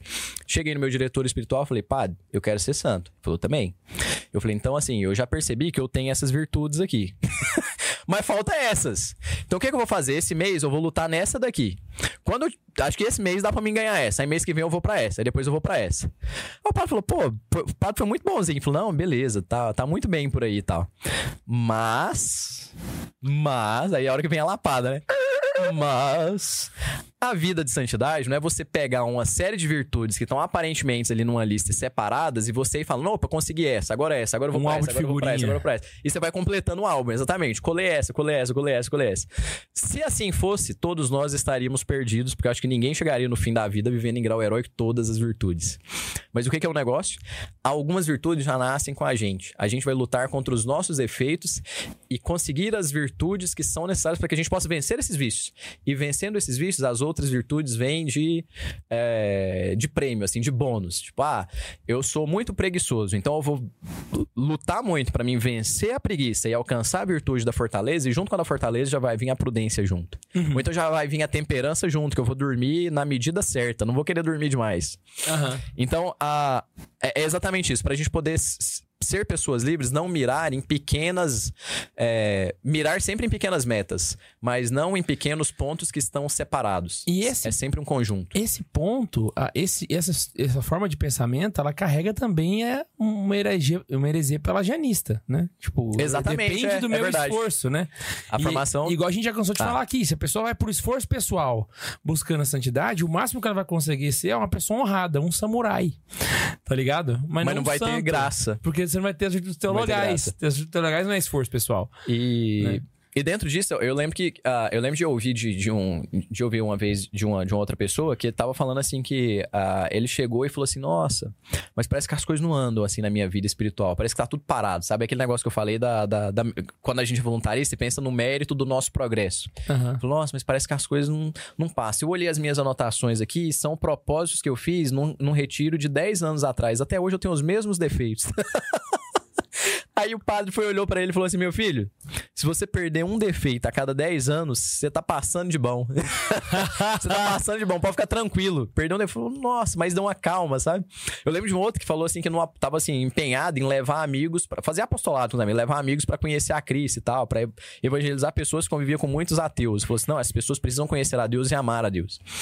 E ele foi, chegou e falou: Nossa, mas parece que assim, eu não tô tendo muita, muito sucesso com os meus amigos. Sabe? Já faz dois anos que eu tô lá, nenhum deles não vai na missa todos os dias, assim. O padre falou: calma, fica tranquilo. O trabalho que você tá fazendo é um trabalho para daqui a 200 anos. Você vai salvar gerações dos que estão estudando com você. Ele falou: Nossa, mas aquele dá uma segurança. Ele foi depois, eu até pensei, mas tem um que já vai na missa, só não é todo dia. Já valeu, já valeu. Quando a gente olha o conjunto, as coisas começam a fazer, a- a fazer muito mais sentido, a valer O muito mais a Jorge pena. falou aí né, no, no, recolhimento passado, ele falou assim: é, chegou uma mulher pra mim e falou que no último ano ela conseguiu levar duas, Duas pessoas. pessoas. Falei, nossa, que apostolado louvável, hein? Dois? Duas pessoas. Caraca, tá de parabéns! E a pessoa fala, pô, e, e é exatamente isso, assim, a gente olhar o conjunto da obra, né? Saber, assim, não, não olhar as coisas separadamente, mas quando a gente é bem informado, a gente consegue andar por aí, a gente consegue ver as coisas. E focar em pequenos pontos de luta sem pressa, porque o nosso objetivo é a santidade, é uma coisa que não... A, a- a gente não precisa ter pressa de ser santo. A gente precisa começar logo. A gente não pode ser cômodo. A gente não, não pode estar acomodado. A gente tem que começar agora, num chap. É exatamente, agora eu começo. Mas eu não preciso também pensar que eu vou pintar a casa inteira nesse momento. Eu pelo menos comecei a obra, tô pintando a fachada. Daqui a pouco eu termino, lá no fundo. Mas eu tô começando a pintar a casa. Se chegar a visita, se a visita chegar e eu tiver pintado a parte da frente, a visita vai entender, falar pelo tempo, né?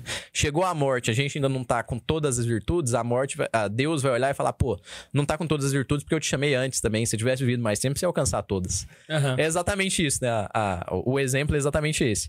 Saber que a gente está disposto a viver as pequenas batalhas e vencê-las. Pequenas, poucas e constantes. Porque se a gente colocar a meta muito alta, nós que é brasileiro, vai desistir, né? Exato. Brasileiro, ah, eu sou colérico, mas se é brasileiro, vai, vai, vai ser a mesma coisa. o brasileiro tem um A gente é o oposto da propaganda. É. né? O Brasil, Eu sou todo brasileiro é brasileiro e eu desisto. Todo brasileiro é sanguíneo, né? então é isso, né? Essas chaves para essa boa formação, para se formar, para se moldar, né? Para tomar forma de um homem, né, que cuida do seu filho enquanto a sua esposa descansa, né? A gente precisa de iniciativa, a gente tem que começar em algum momento. E temos que ter convicções, sendo que a primeira delas, eu quero ser santo, vou me empenhar nisso, mas sabendo que mais do que eu me empenhar nisso, Deus está empenhado na minha salvação. E assim eu vou conseguir é, ter uma formação assim mais fácil. Eu vou obedecer a Deus sabendo que eu vou estar me formando, tomando forma de Cristo. Então não é porque Deus vai me falar que uma coisa é boa ou ruim que eu vou deixar de fazer ela. Livremente eu vou querer como Deus. Querer como Deus, não ser como Deus, vou querer como Deus. Aqui entra o problema do Nietzsche. O Nietzsche, se fosse um pouquinho mais livre, ele teria se convertido, né?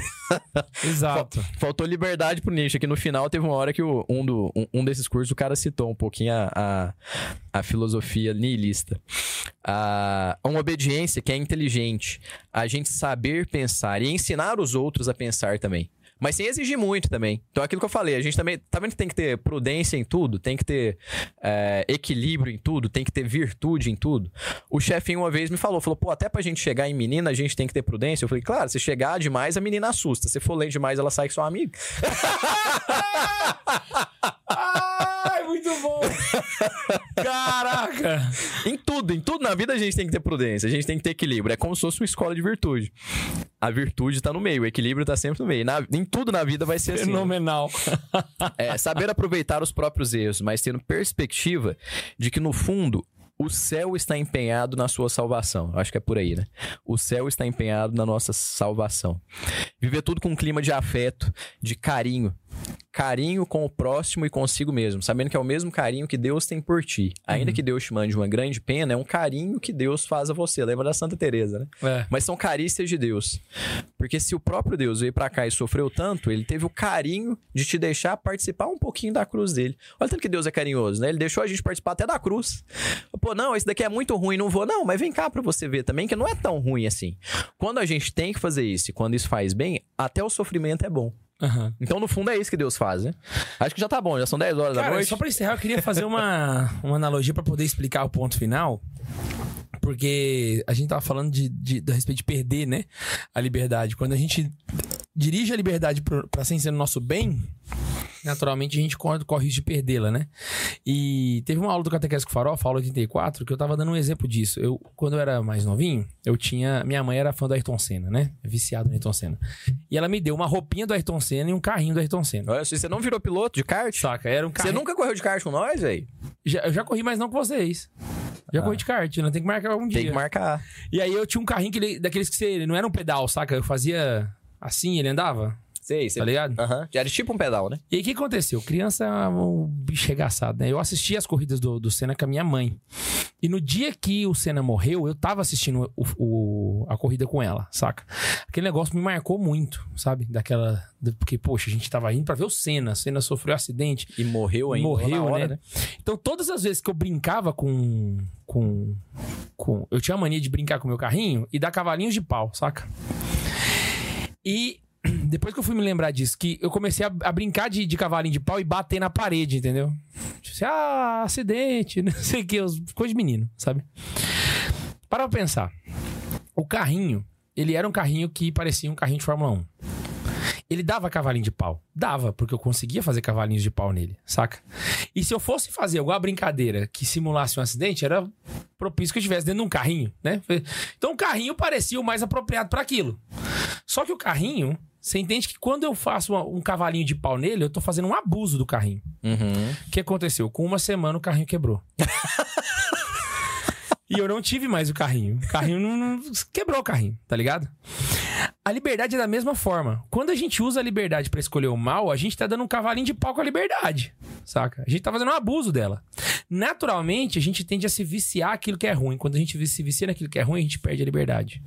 Então, assim, a liberdade ela só existe na sua plenitude quando você escolhe o bem. Porque quando você usa ela pra escolher o mal, naturalmente você a perde. E ao perdê-la, você não tá usando ela da maneira correta. Porque você não vai ter ela pra sempre. Tá ligado? Exatamente. Então, assim, a, a liberdade ela é, ela é dessa forma. Você tem o livre-arbítrio pra se fazer o mal? Tem. Só que a partir do momento que você escolhe o mal, você para de ter esse livre-arbítrio. Saca? Então, aquilo que Deus tinha te dado como um dom, o demônio te, te, te rouba a partir do momento que você escolhe por ele. sabe? É exatamente aquilo que eu tinha falado lá do, do Guilherme Jockins. Se a gente for fazer aqui, que ele começa querendo dizer que Deus é livre porque ele pode querer uma coisa agora e outra depois. Mas no final ele percebe que ele ficou tão escravo dessa decisão que agora é impossível Deus ser livre. Aham. Porque Deus já se tornou uma pessoa é, contraditória. Então, em to- todo lugar que entra o mal e o pecado, é exatamente isso que acontece, né? Se a gente- e foi bom você ter colocado isso, que a gente agora sim tá escrito o que é liberdade, né? eu tinha até esquecido disso, foi a primeira coisa que eu falei lá no começo. né? Mas é, quando a gente fala que a gente é livre e por liberdade a gente entende que a gente pode fazer as coisas ruins, a gente tá, na verdade, deturpando, na- mais do que a gente tá matando a nossa liberdade. É exatamente o que você disse. Porque quando a gente é livre pra fazer uma coisa que. A gente é livre pra fazer o que, que a gente quiser. Mas quando a gente opta por livremente tomar uma atitude má, todas as nossas atitudes passam a ser é, dependentes dessas atitudes más. A gente se torna escravo. Uhum. Quando você é, é bom, tipo assim, ah, ninguém ficou escravo de fazer o bem. Tipo, ah, fiquei escravo de fazer obra de caridade agora. Nossa, agora eu tô viciado. Vou ali agora levar uma marmita pros mendigos ali. Caraca, Nossa. dá vontade de É. levar uma cesta básica agora. No... Né, do nada, assim, do nada. É porque eu sou viciado em fazer isso, né? O que? Você tá com abstinência? É, tem duas semanas que eu não levo cesta básica pros pobres. Pelo amor de Deus. Véi, quando a, a gente só fica escravo das coisas ruins. Então, pra gente ser totalmente livre, a liberdade pressupõe o bem. Aham. Pressupõe o bem. Então, por isso que a gente tem que se formar pra conhecer esse bem e aí sim tor- usar bem o nosso carrinho, né? Exato. A nossa Gente, liberdade. referências para o episódio de hoje. Além do livro, a aula 84 do Catequese com Farofa também é uma boa referência, porque lá vai estar no- de acordo com o catecismo. Cruza muita coisa, cruza muita coisa. Sabe? Baseado no que o Ian falou aqui, do que eu vi no roteiro, eu já sei que o que eu vou ler vai cruzar bastante, mas com exemplos muito mais estruturados. porque o catecismo ele tem um, um negócio mais formal, né? Então, É. então queria dar, dar essa referência. E é isso. Você quer mandar um abraço pra alguém? Abraço pra Karine. Espero que ela tenha visto as minhas declarações no começo. Ah, olha lá! Pô, chegou umas coisas aqui, viu? Ô, então chega o Bet aí, Bundes, pra nós. Então vamos lá, vou de Super Pix primeiro. Olha! E o Afonso Tavares mandou pra gente assim: Atirar rezando. Lembrei daquela cena de O Resgate do Soldado Ryan, que o sniper está na torre rezando e atirando. Caraca. Superchat. O Washington tinha mandado um valor pra gente, ele esqueceu de colocar mensagem, mas colocou embaixo assim: Eu só queria dizer que se alguém odeia o Ian depois disso, vamos resolver na porrada. Brincadeira. Hashtag Ian me adota. Abraço pro Washington. E tivemos dois tipos aí também. Um do Rodolfo. Rodolfo mandou tipo aí. Mandou. Ele Vai mandou- estar assim, amor, amor, amor, amor, amor, amor. Mas tem um amor, tem um amor. Ele mandou assim. É isso aí, Ian. Arregaça esses mané que é amor idolatrando influencer. Agora me passa teu perfil aí. Só vou seguir você agora. Esse é o Rodolfo? É. É, eu tô- é o negócio que eu tô parado no amor. Que Eu, o também, eu, tô- eu- eu tentei pensar tudo que poderia ser, mas não achei aqui. É isso aí, Ian. Arregaça esses mané que é amor idolatrando influencer. Que fica idolatrando aqui. É. Rodolfo, arroba Ian Gustavo, me manda esse comentário aí sem censura, velho. E o Lucas Pereira mandou também um, um tipo aí pra gente. Ele mandou sim. K2, muito bom te encontrar em Cascavel. O exemplo da carona foi ótimo. Uma santa carona. Tamo junto, mano. Olha, inclusive esse fim de semana, amanhã, basicamente, eu vou estar em Araraquara. Só que dessa vez, mano, vai ter mais gente de catequese comigo. Vai estar o Alan Carrion. Então vai estar eu e o Alan Carrion lá no Congresso Gerados pela Imaculada em Araraquara. Se você é de São Paulo, queria convidar você a participar. Fechou? Quer mais mais informações? É só procurar o Gerados pela Imaculada no Instagram para você poder fazer sua inscrição, descobrir onde é que é e participar com a gente. Fechou? Vai ser incrível e a chance de conhecer tanto eu quanto o Alan vai ser Eu, eu, quero reunião de mandar, eu, eu quero mandar um abraço pro Alan Carrion, que eu nunca vi nenhum seguidor dele sendo besta. Eu só citei o nome dele porque ele é uma boa referência que eu tenho. Sério? ele tá no mesmo time do seu. Eu citei o povo que, que os Não, mas você já viu o seguidor nosso ser besta, então. Não, mas seguidor seu ser burro, não ser voluntarista. Ah, Tá assim, burro no melhor sentido da palavra. Se é que existe, mas tipo, fazer, uma, fazer perguntas idiotas, né? Mas tipo assim, voluntarista de ficar lá nos comentários depois querendo corrigir as pessoas, aí são só os dos outros que eu tinha citado lá. é isso. é O. Rodolfo mandou aqui. Ele mandou assim: é, manés que vivem idolatrando. O tipo aí é, censurou vivem. Qual que é o critério? Que isso, véi? Vivem. Viver agora é xingamento. E o Rodolfo mandou outra aqui agora. Deixa eu atualizar a página. Ele mandou assim: sempre que falam de liberdade e vícios, eu uso esse exemplo. Você conhece clínicas de reabilitação para drogas, álcool, sexo e etc? Me mostre um católicos anônimos que eu admito que a igreja oprime.